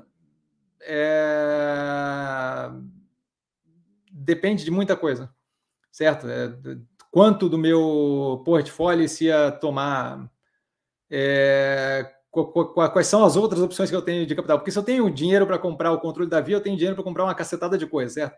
Aí a tomada de decisão é completamente diferente. Então, assim, é, eu pretendo alocar mais na via, eu pretendo botar mais capital ali dentro. Com relação a se eu pudesse comprar o controle, aí tem bastante coisa que dá para pensar, certo? Eu tenho grana. Desculpa eu quebrar a surpresa, mas eu não tenho dinheiro nesse momento para comprar o controle da via, tá?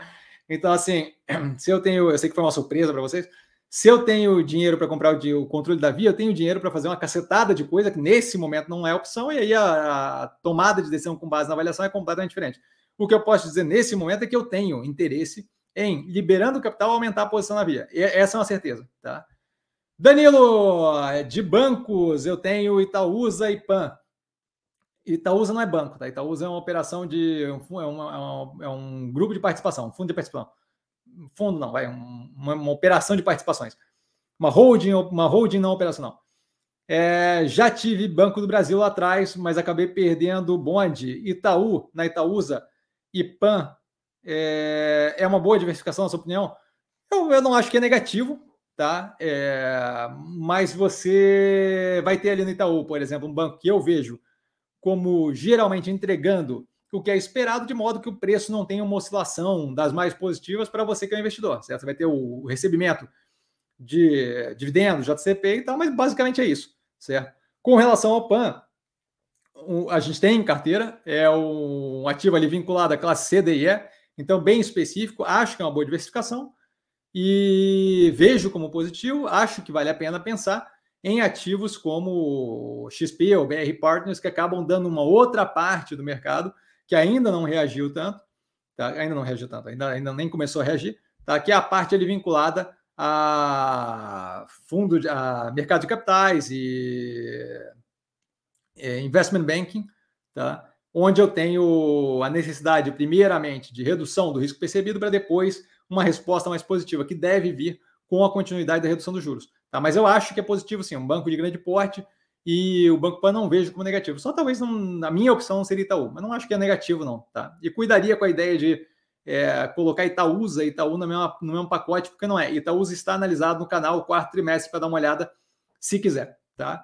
Augusto, boa noite a todos, super educado. Augusto, boa noite. Danilo, Cassiano, por falar em Tebet, quem falou em Tebet? Quem falou em Tebet? Por falar em Tebet, esse Postman é tão ruim assim? Sim, ele é terrível é, como, como é, só para antes, antes de, de continuar ali, é, falam, tem, tem se falado bastante. Não, um economista falou que tem que baixar juros, economista. Quando falar em economista, tem que ver que tipo de economista estão falando, tá? Não sei quem é que lembra da pandemia, mas na pandemia tinha alguns médicos falando pró-cloroquina, tinha alguns médicos falando contra a vacina e por aí vai. Então, assim, dizer que é médico, dizer que é economista, passar, formar na faculdade não quer dizer que o cara é um gênio, nem nada disso, tá? Então, assim, quando se fala economista desenvolvimentista ou economista é, heterodoxo, é a mesma coisa que falar médico homeopata, tá? A, a o segundo termo anula o primeiro, tá? Então, assim, médico homeopata. Homeopatia é, é, é, é não tem qualquer evidência de funcionamento, certo? É, cientificamente vale zero. Então, quando eu falo médico homeopata, hum, não é mais médico, certo? É, se é homeopata, não é médico, certo? Então, quando eu falo economista heterodoxo, quando eu falo economista desenvolvimentista, hum, não, não é economista, certo? Vocês, é, é, a insistência na mesma balela que já foi provada empiricamente o oposto 350 mil vezes. Então, assim, é uma quantidade de. Estão é, é, conflating duas coisas que são diferentes. Estão colocando no mesmo pacote duas coisas que são diferentes. Aquilo ali não é economista. Tá? Ele continua. Confesso que não conhecia mas vi alguns relatos bem graves sobre ele, tipo chamou o Pix de neocolonialismo. Isso daí não é nem o começo da brincadeira. Isso daí é a cereja em cima do bolo de 10 andares, tá? Mas continuo confiando no IBGE. Sim, ele não tocou a mão ainda, por enquanto dá para confiar no IBGE. Agora vamos ver o que vai acontecer daqui para frente.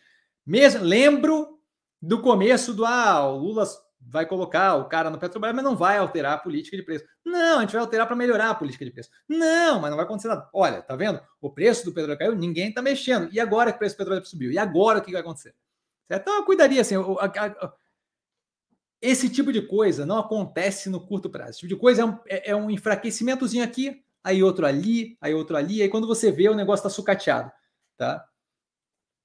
É... Marcelão, obrigado pela análise da Kepler Weber. Eu sempre pronuncio errado, né? Eu acho que é, é alemão, Kepler Weber. Readequei o tamanho dela no portfólio consideravelmente, embora siga gostando da empresa. Acho a empresa ótima, acho que é, foi comentado várias vezes. Só acho que está descasado a precificação do ativo, a evolução do preço do ativo com o que ela tem entregue. Só isso. Tá? É, essa outra coisa assim, é, eventualmente a galera leva para o pessoal, não adianta levar para o pessoal, certo? É, a avaliação que eu faço ali é pura e simplesmente porque eu tenho uma empresa que tem é, o, vinha de um, uma subida agressiva de preço, o operacional começou a desandar, e aí se vai continuar ou não, outros mas o operacional começou a desandar e o preço continuou recuperando. Então, acho que vale a pena levar em consideração. Tá? Mas fico feliz que agradou, que, que, que serviu ali para ajudar na tomada de decisão a, a análise e torço para que suba, exploda, dê super certo a análise. Não tem nada contra a operação. Leonardo, mestre, você viu o balanço do Banco do Brasil Seguridade? Não vi, tá? É, não, não, não é um ativo que eu acompanho de perto. Aí ele, desculpa se você falou sobre, não tem nenhum problema. Se eu já falei sobre, eu aviso aqui, não tem rolo. Mas se viu o que achou, não vi, não achei nada e aparentemente o resultado veio positivo. A gente acaba tendo o resultado daquilo ali refletindo no portfólio pelo Banco do Brasil. Tá? A última vez que eu parei para olhar, o Banco do Brasil tinha do resultado 16% vindo do BB Seguridade. Então, assim, acaba vindo ali da diversificação.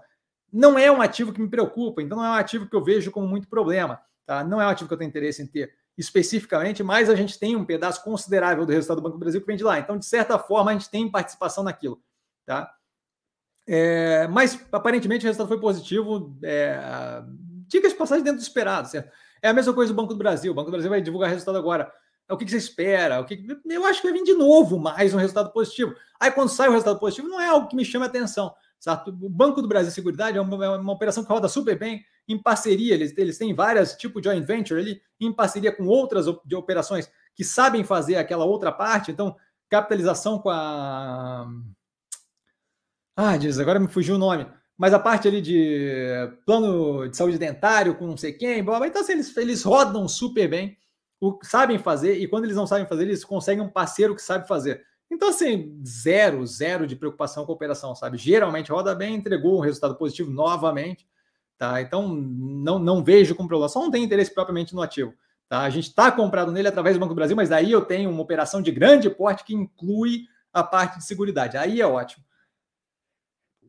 Essa diversificação toda, ótimo. A parte de só segurança não, não me interessa, tá?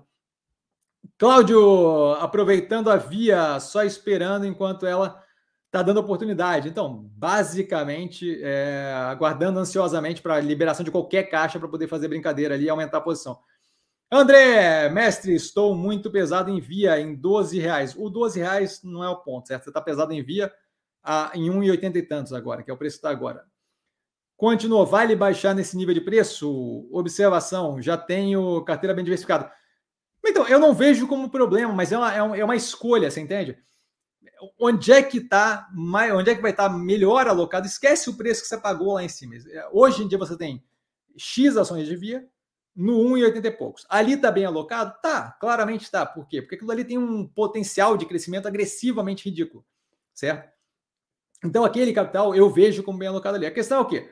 Esse capital que tem para aumentar a posição ali Primeiro, vou conseguir dormir se eu aumentar a posição ali agora ou vai ficar muito grande na carteira? Se já está diversificada, não é propriamente algo que chame a atenção como um problema, certo? Então não seria provavelmente um problema. É ali o lugar onde eu deveria estar alocando capital? Eu não vejo como problema, certo? É um ativo que, que eu, eu, eu tenho aumentado a posição paulatinamente à medida que tem dado espaço, certo? Tá, não está sobrando capital agora, mas uh, imagino aí que é, um pouco mais abaixo disso, tomara, torcendo para que libere algum capital, porque seria uma ótima aumentar a posição de novo. Mas volto a reforçar. Reforço que neste momento a melhor coisa a ter é um, o capital pulverizado diversificado, certo? Então, assim, existe a necessidade da alocação ali? Não acho que é o caso de, de, de concentrar o, o, o, o, capital num ativo só. Mas eu vejo como um problema aumentar a posição? Não vejo, é uma questão de escolha. Tá? Não acho que é problemático. Tá? Só procuraria diversificar o máximo possível, porque a gente vai ver, como a gente viu aí, quando tem irracionalidade no mercado, os ativos reagem de jeito bem errático. Baixou a Selic e ainda assim a reação do mercado foi bem negativa, o que mostra que assim a pulverização faz com que, eventualmente, um ativo reaja primeiro e aí você consiga liberar a capital de lá e jogar para baixo de novo, certo? Só que você não consegue controlar qual deles vai reagir primeiro, de modo que diversificação, pulverização nesse momento é a melhor opção possível, tá? Brand, é, você conhece alguma empresa pública que foi privatizada e que suas ações não tenham subido vertiginosamente? Todas que conheço, Vale, Eletrobras, Banco do Brasil, é, continua. Copel tem grande chance na mão da iniciativa privada de buscar eficiência e ganhos. É, eu não conheço, mas assim, eu, eu não sou do tipo que acompanha histórico de preço ativo em geral. Então, assim, eu não sou a pessoa para perguntar isso. Tá? Mas imagino eu que, é, se não me engano, o caso da França, tem uma que foi. Re... Tem uma operação agora da França que foi. É, teve uma operação da França que foi reestatizada. É, Electricité de France. Qual foi a operação? Agora me foge o nome, mas assim, ó, eu procuraria França, reestatização, empresa. Teve uma que foi reestatizada. Eu imagino que não deve ter sido por uma situação muito boa. Outra forma boa de procurar esse tipo de operação, que pode ter dado errado, é o quê? Procura saneamento, reestatização, que você vai encontrar também, imagina, algumas, algumas operações que foram reestatizadas. Tá? É, mas deve ter, deve ter algum, alguma. Eu procuraria. Eu não sei se é Electricité de France eu não sei qual é a operação, mas tem uma operação francesa recentemente que eu vi, caraca, até, até, até me chamou a atenção. Tá? Então eu daria uma olhada nisso. Tá? Mas vale a pena. É... Eu, eu não sou a pessoa para perguntar, porque eu não tenho esse tipo de coisa de cabeça, eu não acompanho histórico de preço. Tá? Já sinto esse negócio de anel grid focar em CPG e eletro significa romper contratos com certas áreas para a indústria? Imagino eu que não significa nada que vai trazer é, custo judicial ou problema com o cliente, nem nada disso. Mas daí você tem que perguntar especificamente para a galera que opera os contratos. Não sei nem se esse tipo de, de, informação seria divulgado, dado que é informação com peso estratégico. Tá? Mas, a princípio, que eu saiba, nada que implique em litígio judiciário. Marcelão, como avaliar se a tese está apenas demorando ou se a leitura está equivocada? Algumas empresas têm bons resultados, mas a cotação não anda. A cotação não andar não tem nada a ver com a tese não não não não está não, não tá alinhada, certo?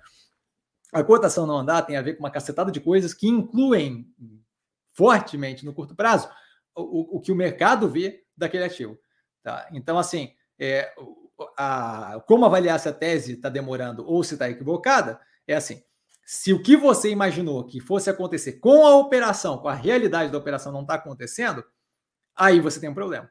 Se NeoGrid vai focar nas partes é, de, de, Dado que a gente está falando de NeoGrid direto aqui, é, falando na Tebet, como disseram antes, é, dado que a NeoGrid está sendo focada aqui, se a NeoGrid fala que vai focar nas partes mais rentáveis, a operação tem dois, três trimestres e o negócio continua afundando, e dinheiro vazando, e sangrando, e blá, blá, blá você, é, eles não estão conseguindo entregar o que você achou que ia entregar. Isso daí mostra que você estava equivocado com relação à tese.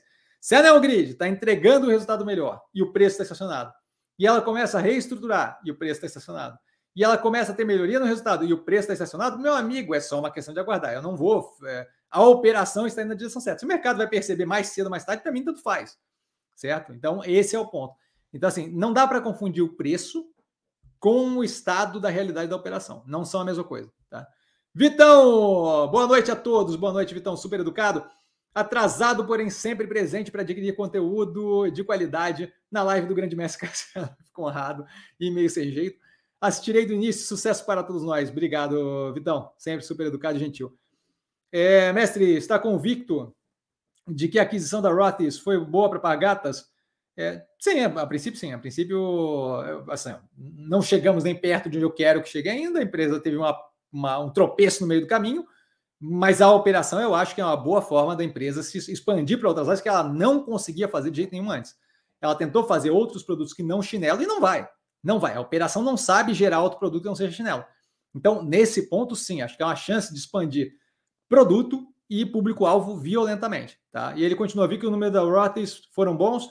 Será que os itens serão produzidos, comercializados aqui no Brasil? Acho que não nesse momento. O foco ali, primeiro, a gente está com um CEO temporário, o foco ali completamente estancar a sangria e resolver é, estabilizar ali, estoque, por aí vai como comentar na análise, tá? Então acho que não tão cedo, tá? Eventualmente, a ideia é global, certo? A ideia é o quê? Mush, botar tudo aquilo ali junto, fazer uma operação só, de modo que eu tenha Havaianas em todos os lugares, e o sapatênis, e a sapatilha feminina, e não sei o quê, com aquela. com o molde ali da Rotters. Você pega a Havaiana tentando fazer sapatilha, e tentou várias vezes. Não dá certo. Eles não. Eles, eles desenvolveram um produto genial. É, a, o chinelo Havaiana, mas é aquilo. É que nem cantor de uma música só. Você pega uma cacetada de banda que tem uma música que todo mundo conhece, mas é aquela música. É isso certo? Então, se você quer mais música, você dá um jeito de arranjar gente que faça música diferente. É, é o que a gente fez ali, certo? A gente é, que não me vem nenhuma banda agora com só vem coisa brega na minha cabeça nesse momento. Eu não tenho coragem de cantar. Mas assim, é uma Ai, Jesus. É, é, uma, é uma operação que só fez uma é, um produto muito bem feito, e aí ele não conseguiu expandir para mais nada, nunca mais. Agora, a Rothes, que tem produtos ali bem legais, vem para justamente poder expandir isso, tanto no público-alvo quanto na. Eu acho que vai ser bem positivo. Tá? Eu só, só, só tem que ver como é que vai ser tocado, mas até o momento, essa parte que você falou ali de bons resultados, isso é ótimo. Por quê? Porque não bota pressão da operação pesando sobre o, o momento que vive a Havaiana, de modo que não vira um problema, certo? Então tem, vai, vai, vai, vai dar uma respirada, vai dar tempo para ela continuar evoluindo, tá? Luiz, boa noite a todos. Super educado Luiz, boa noite. Cassiano, no caso de opções de investimento. Ele, peraí, deixa eu ler aqui embaixo, já volta ali no Joy. Boa noite a todos, boa noite. Cassiano, no caso de investimentos para PJ, pessoa jurídica, o que vê como boa opção para deixar o caixa, dinheiro para uso médio e longo prazo da empresa? Algo com seguro, algo completamente seguro e com liquidez, tá? Dado que o, o cerne da operação sua é o que você faz na empresa, tá? Eu deixaria em algo líquido, é, com líquido, líquido. Liquidez é importante, porque aquilo ali pode ser necessário e o teu foco não é aquilo ali ganhar dinheiro. O teu foco é aquilo ali não perder dinheiro com o tempo, mas o foco da sua operação é o que você faz. Você é engenheiro e tem uma empresa de engenharia, você é fabricante de sapato, não interessa, o foco é o fabricante de sapato ou engenharia. Não cometa o erro da Perdigão, se não me engano, que foi quem quase quebrou a senha e por aí vai. Tá? Aquilo ali não é brinquedo.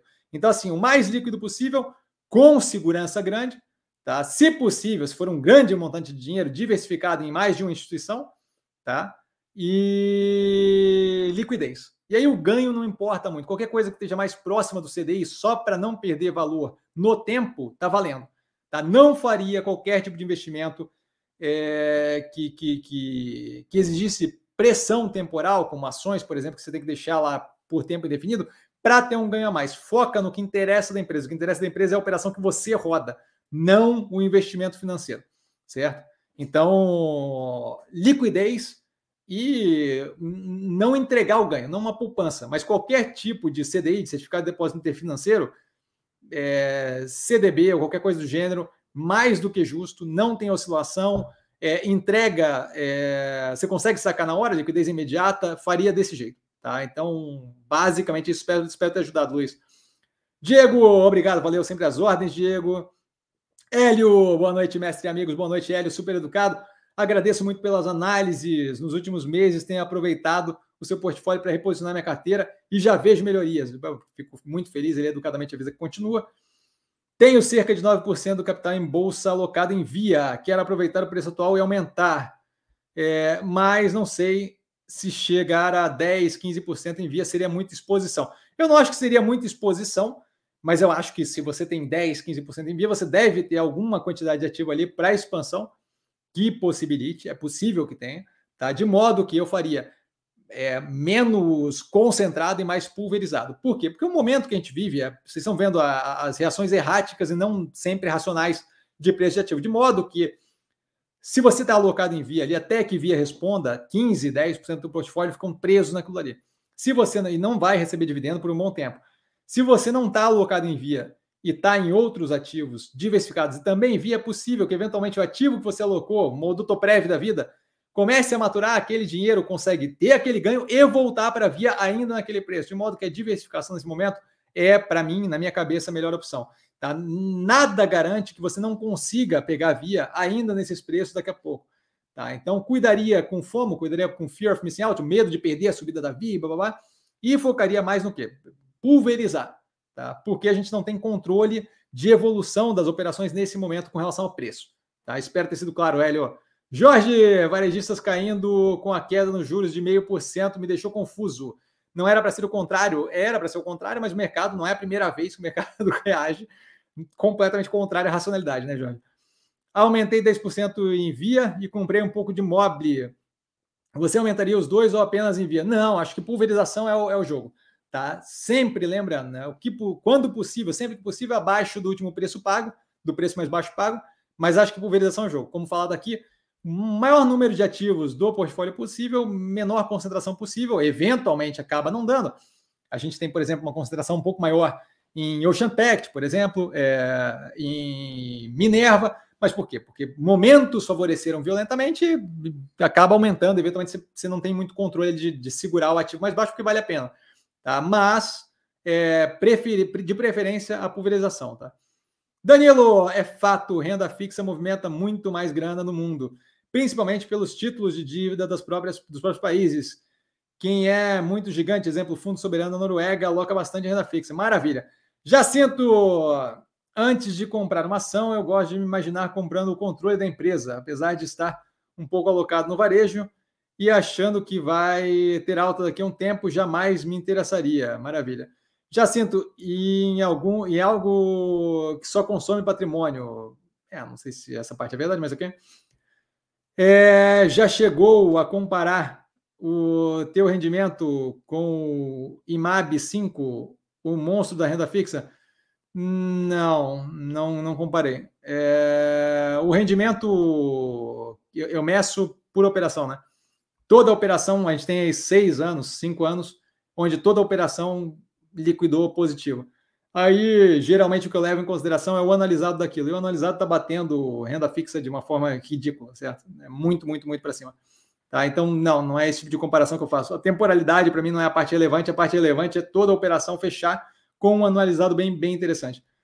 Ele continua, e sobre a ideia de pensar em comprar o controle, qual a tua visão? Totalmente equivocado? Não acho que é equivocado. Se te ajuda a pensar sobre a operação, ótimo. Eu só acho que assim, quando você compra o controle de um ativo, o tipo de investimento que você faz é completamente diferente do quando você compra uma participação. Quando você compra o controle, você não entra e sai do ativo do jeito que você quiser, certo? Então é, é, é, é muito mais um casamento do que uma participação benéfica para você pelo tempo que durar.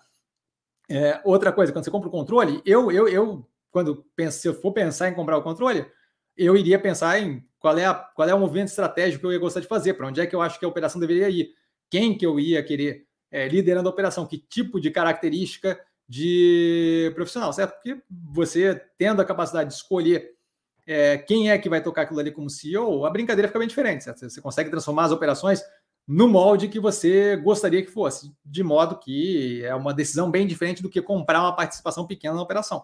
Então, não acho que é totalmente equivocado. Se ajuda você a pensar, ótimo, mas para mim não, não, não vejo é, como positivo, uma vez que a dinâmica do investimento é completamente diferente certo? As consequências, a forma de investir é completamente diferente do que comprar uma participação pequena. Danilo, Cassiano, aquela tradicional arma na cabeça.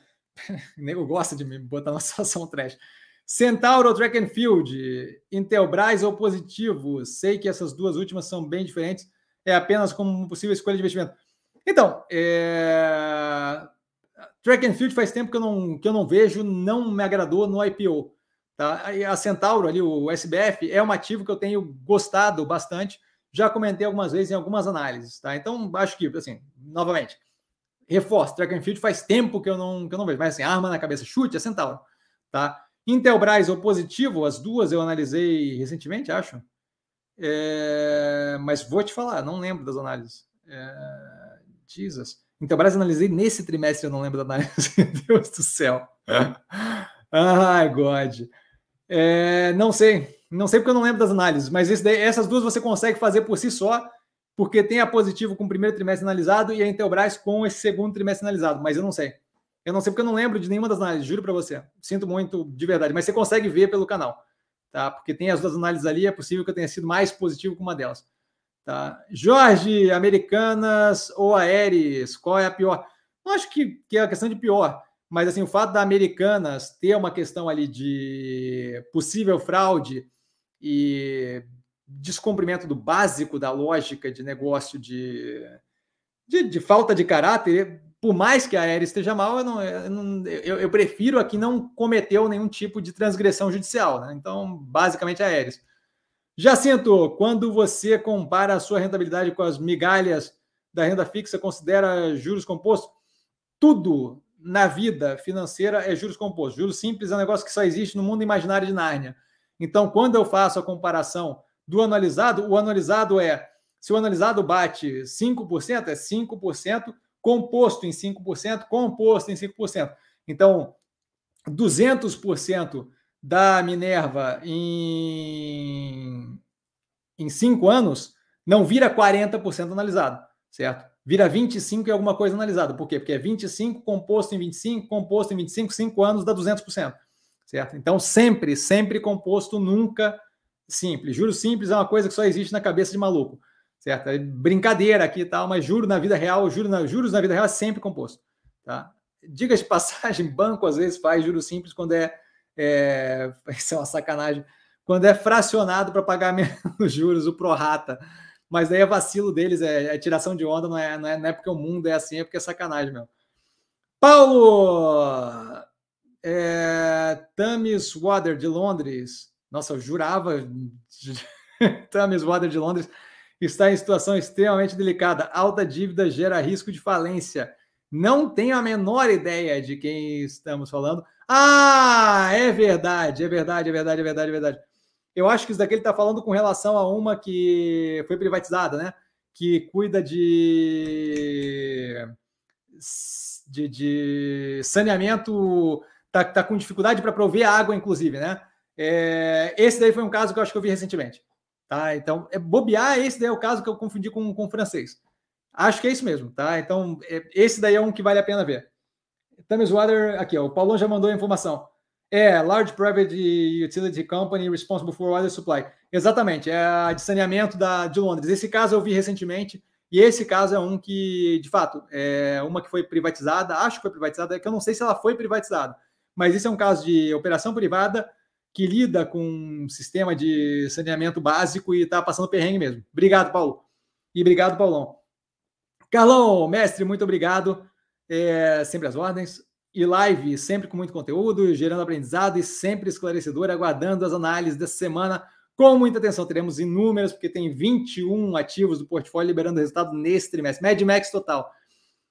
É, Carlão, você é extraordinário. Carlão sempre me acaba com esse negócio. Fico honradíssimo, Calão. Danilo, Cassiano, você tinha mencionado a Tebet, sim. então, não, eu super acredito em você, porque eu, do jeito que eu falo, do jeito que não, é bem possível que sim. Tá? Então, desculpa.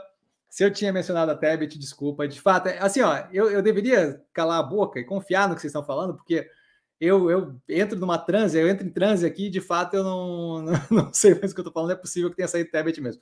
Desculpa, Danilo. Calão, Desejo a todos os amigos do canal uma excelente semana. O Ru, Carlão, super educado. Rumo ao 100k, rumo ao 100k. Bora! Proxy, a Via conseguiria mais três trimestres com prejuízos milionários sem pedir sem pedir para parar. É, desculpa, é, desculpa não, é, é, recuperação judicial? Então, assim, a recuperação judicial, como eu expliquei na live lá do GL, tá? Recuperação judicial acontece quando você não consegue cumprir os seus compromissos financeiros. Recuperação judicial acontece quando você tem que pagar compromisso financeiro e não tem caixa para pagar aquilo. A gente não está nem perto de uma situação assim, especialmente com o alongamento da dívida que foi feito agora. Certo? Então, por isso que eu falo, não existe sentido a discussão de recuperação judicial nesse momento. Lucro contábil não é a mesma coisa que caixa, fluxo de caixa, por aí vai. A gente tem caixa com folga para cobrir um bom tempo, zerando zero, zerando a operação, sem nada da operação rodar. Tá?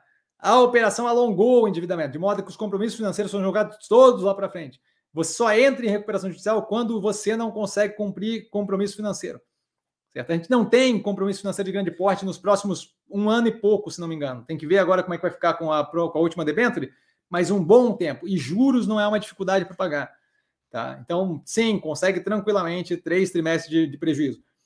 Jacinto, você tem algum exemplo de tese que não evoluiu conforme o esperado e você vendeu tudo? É confiável se basear em tudo o que diz nas releases e apresentações? Primeira, segunda que é mais fácil, é, se é confiável se basear em tudo que diz nas releases, nas apresentações, não é que é confiável ou não, é que é a única informação oficial que você tem que deveria ser auditada. Fora aquilo dali, você não tem outra informação. Então, assim, aquilo, aquilo ali é a única informação que você tem. Acho que dá para cegamente confiar naquilo? Não, é por isso que eu diversifico o portfólio, é por isso que eu levo em consideração outras coisas, caráter da gestão e por aí vai. Mas não existe outra fonte de informação que não aquela sobre as operações. É, aquilo dali é a melhor fonte de informação que você tem sobre as operações. Esse é o ponto, tá?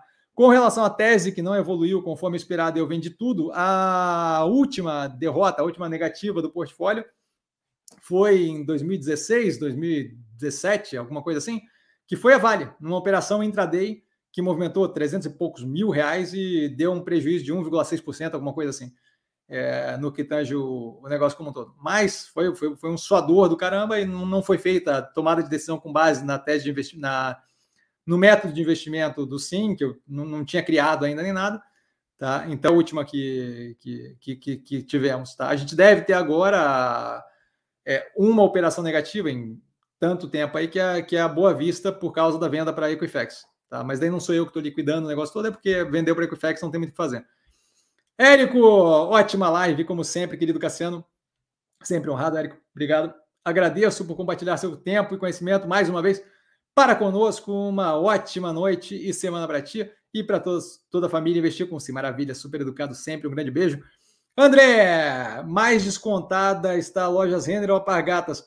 Não acho que dá para comparar assim. A Alpargatas está passando por uma, por uma reestruturação, acho que fica complicado a comparação.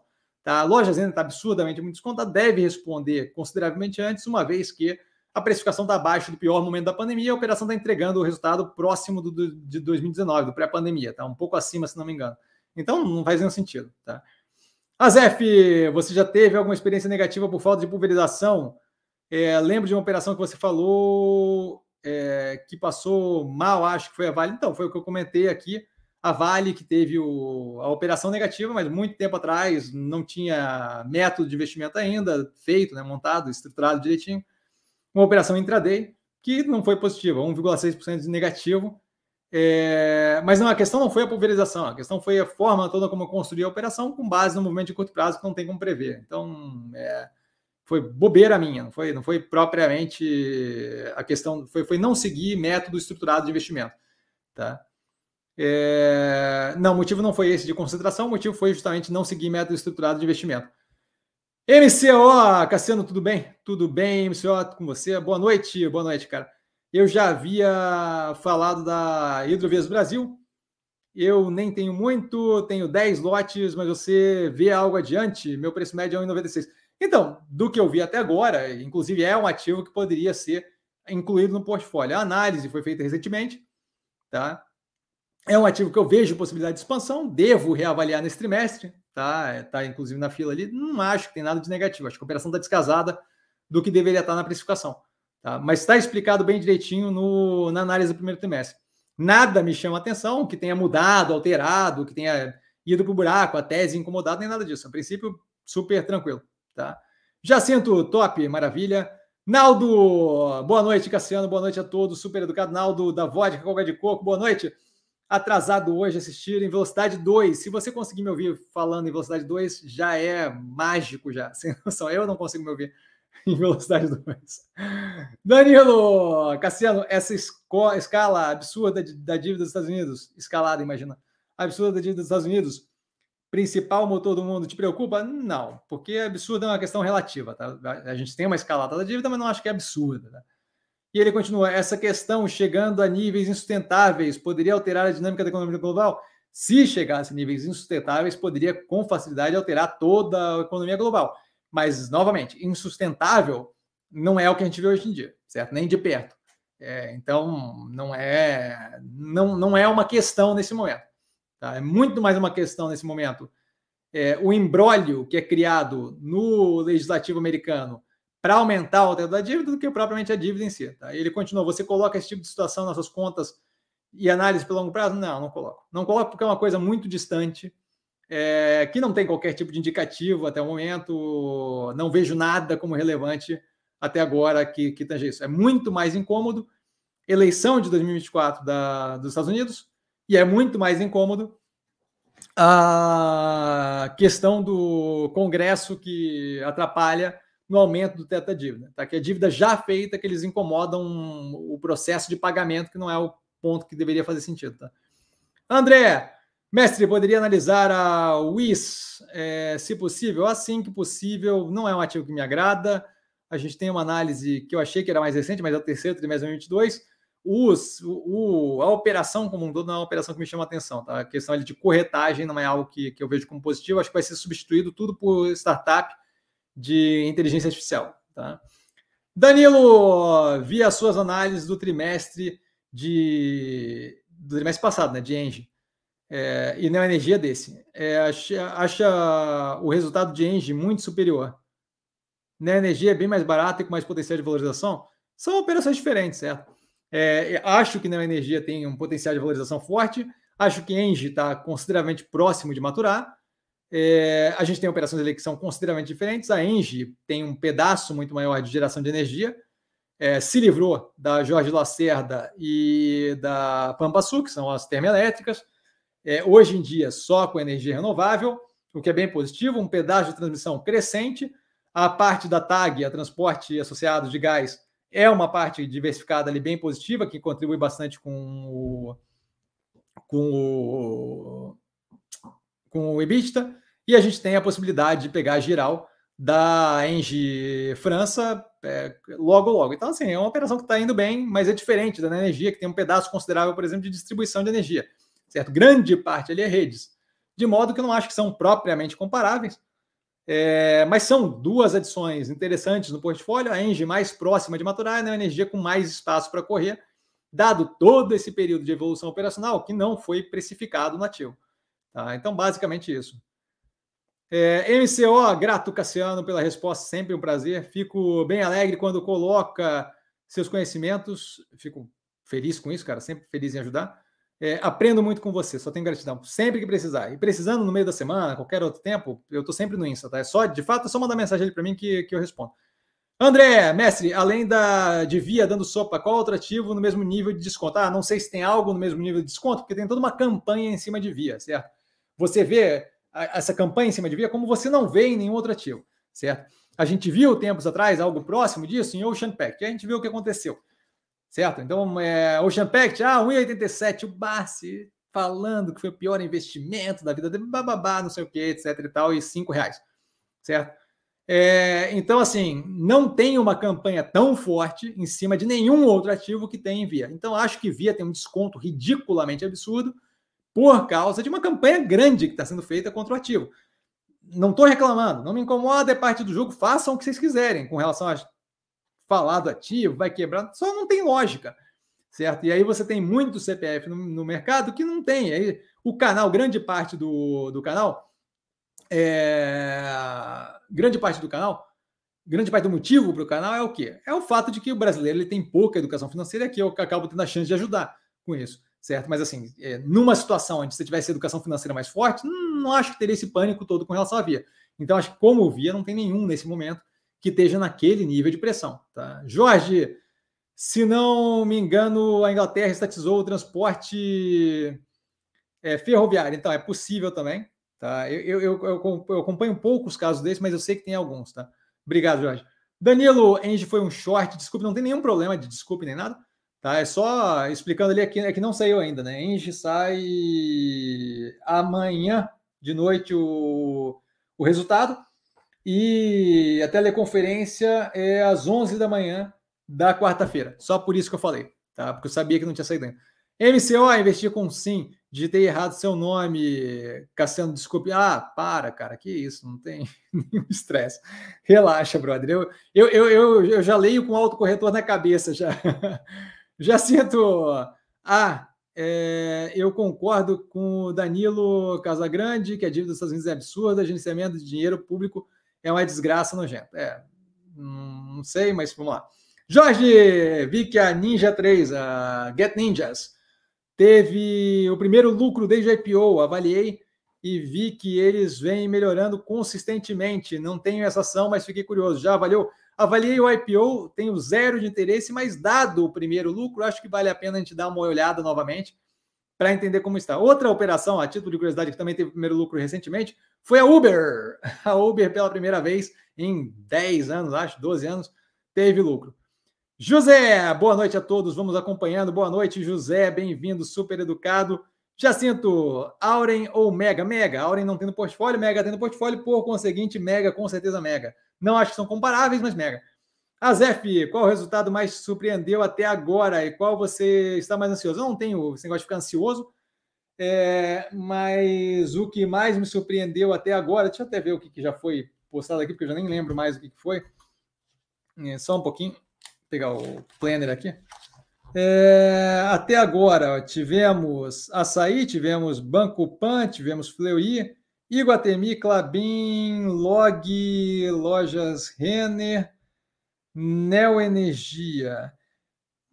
Ah, olha, não teve nada muito surpresa, talvez a Log, mas assim, não é que é surpresa, certo? É que você teve ali aquela o, o resultado é, com descasamento entre a queda do faturamento versus o, a, manutenção do custo de carregamento da dívida, que eu explico na análise, e aquilo ali acaba sendo um pouco incômodo, mas não, não, não teve ainda nenhum resultado surpresa. Acho que agora a gente começa a ter a possibilidade de algum resultado surpresa, mas não teve algum resultado surpresa. Neo Energia teve uma queda um pouco mais pesada no lucro, que eu, que eu não, não, não, não achei que. Eh, não achei que estava muito é, indicado que iria acontecer, mas não teve nenhuma surpresa ainda não, tá? MCO, Cassiano, você tem curso? Tenho, estou dando aqui para vocês agora. Curso não tem? Canal chegando a 100 mil seguidores, eu passo o método como um todo é, de graça no canal, com live para a gente fazer perguntas mais frequentes e deixar tudo agitadinho para quem quiser usar sempre, usar para sempre. Eu não estou fazendo sacanagem quando chegar com 100 mil seguidores, é porque quando chegar com 100 mil seguidores, a gente faz para a gente o suficiente que eu não tenho que ficar refazendo aquele negócio a cada três meses.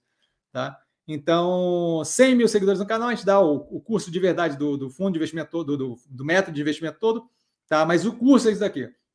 O curso até agora é live, é análise, é atender vocês no Instagram, não tem nada de, de curso pago, não. Esses, esses, esses golpes eu não faço. MCO, eu não uso Facebook nem Insta. Insta você consegue criar uma conta rapidinha, super fácil, não precisa ter seguidor nem nada. Você cria conta, vai no Instagram, no, no, no Investir com Sim, e não precisa nem me seguir se não quiser. Tá? É só manda mensagem, consegue falar comigo e blá, blá, blá não sei o que, sem nenhum problema. Tá? É, é, super fácil de criar uma conta, é super de graça, não precisa ter Facebook junto, eu não tenho Facebook, por exemplo. Tá? Eu tenho só o Insta, é Insta, cria, fácil, blá, blá, blá, você tem acesso a mim quando quiser. André, e assim, eu falei, não precisa seguir, mas sempre bom se seguir, né? André, mestre, tem o Sanepar, pensando em trocar por loja Zener, qual a sua visão sobre? Eu acho que troca de operações com nenhum vínculo uma com a outra, certo? Eu, obviamente, tenho preferência pela loja Renner, não tenho Sanepar no portfólio, para mim faz sentido a troca. Se você gosta das duas, acho que a ideia de ficar trocando de ativo é, é, não é positiva, uma vez que ia tentar adivinhar movimento de curto prazo. Tá? Mas eu não vejo um problema, dado justamente que eu não tenho interesse na Sanepar e tenho Renner, vejo o Renner como bem positivo a médio e longo prazo. Jacinto Yosh Maxion, Use Minas tem no portfólio nenhuma das duas, Use Minas já com trimestre analisado, acho, é, vou até confirmar aqui. Sim, Use Minas já com trimestre analisado e Yosh Maxion com análise do trimestre passado. Clabin ou Suzano? Clabin temos no portfólio, Suzano não temos no portfólio, aí daí eu já respondo. Tá, a Suzano teve análise trimestre passado também? É, trimestre passado também. Então está no canal analisado. É, arma na cabeça não, nem precisa dar arma na cabeça, porque Clabin está no portfólio, a Suzano não está. Tá, aí a questão do curso, o MCO top, maravilha, vários coraçõezinhos, maravilha. Já sinto, tá cheio de gente virando colecionador de curso. Haja paciência. Pois é, mas é, a galera ganha dinheiro com isso, né? Tem gente que é investidor, não tem um real no mercado financeiro, mas dá curso, de modo que o cara, é um, o cara ganha dinheiro do curso. André, gratidão, Cassiano, sempre um prazer. Prechen, Cassiano, responde mesmo. Respondo tudo, Bra. Tudo, tudo, tudo. Aqui é pá, pá, pá, pá, uma atrás da outra. Não tem, não tem história. A Zef aguardando o curso de day trade do caso. Day trade não vai ter nunca de curso, porque é descasado da realidade, completamente chute. Mas a análise, o método de investimento, tem todo um PDF construído, foi de fato um método construído, aquilo dali vai ser feito, todo um curso. Tá? Só quero que esse negócio tenha volume para poder fazer. Quando eu faço o curso do método de investimento para 100 mil pessoas seguindo o canal, não para 100 mil pessoas junto, mas para 100 mil pessoas seguindo o canal, a hora que eu abro para perguntas frequentes numa live dessa, para anexar ao vídeo da primeira aula, da segunda aula, da terceira aula, aquilo dali deixa de fato perguntas frequentes, de modo que a próxima pessoa que assistir aquilo dali e não conseguir pegar ao vivo, a pessoa vai ter o método, e a pessoa vai ter a primeira aula do método, e aí na sequência vai ter um FAQ, um perguntas frequentes. E aquilo dali vai tirar trocentos por cento da dúvida das pessoas. E aí, quanto mais gente, melhor. 100 mil, acho que é uma, uma quantidade boa de seguidores aqui pro canal, a galera consegue. André, boa noite, bom descanso. Descanso caramba, rapaz. Mad Max Week, rapaz. What a glorious day. Mad Max Week, a gente tá aqui agora, vai ser relação total. Queridão, 21 ativos do portfólio vão divulgar resultado né, nessa semana. Eu estou numa situação que é 100% causa aqui. Cláudio, show de live, boa noite, obrigado sempre às ordens, uma boa noite. Galera, precisando de mim, sempre no arroba investir com sim, só ir lá falar comigo, não trago a pessoa amada mas estou sempre lá tirando dúvida. Um beijo para todo mundo. Como eu dito, como eu disse, é, criar uma conta no Instagram é super fácil. Eu sempre respondo por lá, tá? Não custa nada. Eu não sou, não estou recebendo nada da meta nem nada disso, até porque eu não sou muito fã da, da, da do Zuckerberg e tal, nem do Zuckerberg nem do outro Musk lá. É, então assim, não ganho nada, só que lá fica muito fácil se comunicar comigo e acaba ajudando com dúvida em momentos aí, tal. Tá? Já sinto boa live, valeu, obrigado. Risadas e mais risadas do André e um beijo enorme para todo mundo. A gente amanhã tem as seleções da live, tá? E a gente começa a ter aí uma sequência de abertura de mercado mais cedo, né? e a gente começa a ter uma sequência de resultados que eu devo fazer aqueles shorts e o e o Reels dos resultados e aí analisando o final de semana a gente deve ter várias e várias análises, mas assim, um pouco de paciência porque vai sair muito resultado e eu não vou ter como avaliar tudo nesse final de semana, certo? Eu acho que eu consigo fazer umas 12 análises nessa semana com o final de semana, tá? Então, duas na semana, como sempre, e mais umas 10 no final de semana, como a gente fez aí o melhor, o, o recorde da, da, de um final de semana, 10 análises. Acho que consigo fazer mais 10 nesse próximo, mas ainda vai sobrar uma cacetada de ativo, então vamos ter paciência. Eu vou procurar selecionar os mais problemáticos, mas daí para frente a gente vai justamente selecionando, tá? E a gente deve queimar todos os ativos até o final de semana que vem. Semana que vem tem mais algumas divulgações, então a gente deve queimar todo o portfólio até o final de semana que vem, mas assim, paciência, né? Muita calma nessa hora. Paulão, live long and prosper. MCO, valeu, brother, valeu. André, uhul. Galera, beijo enorme para vocês. Fiquem bem, precisando de mim, tô lá. Valeu.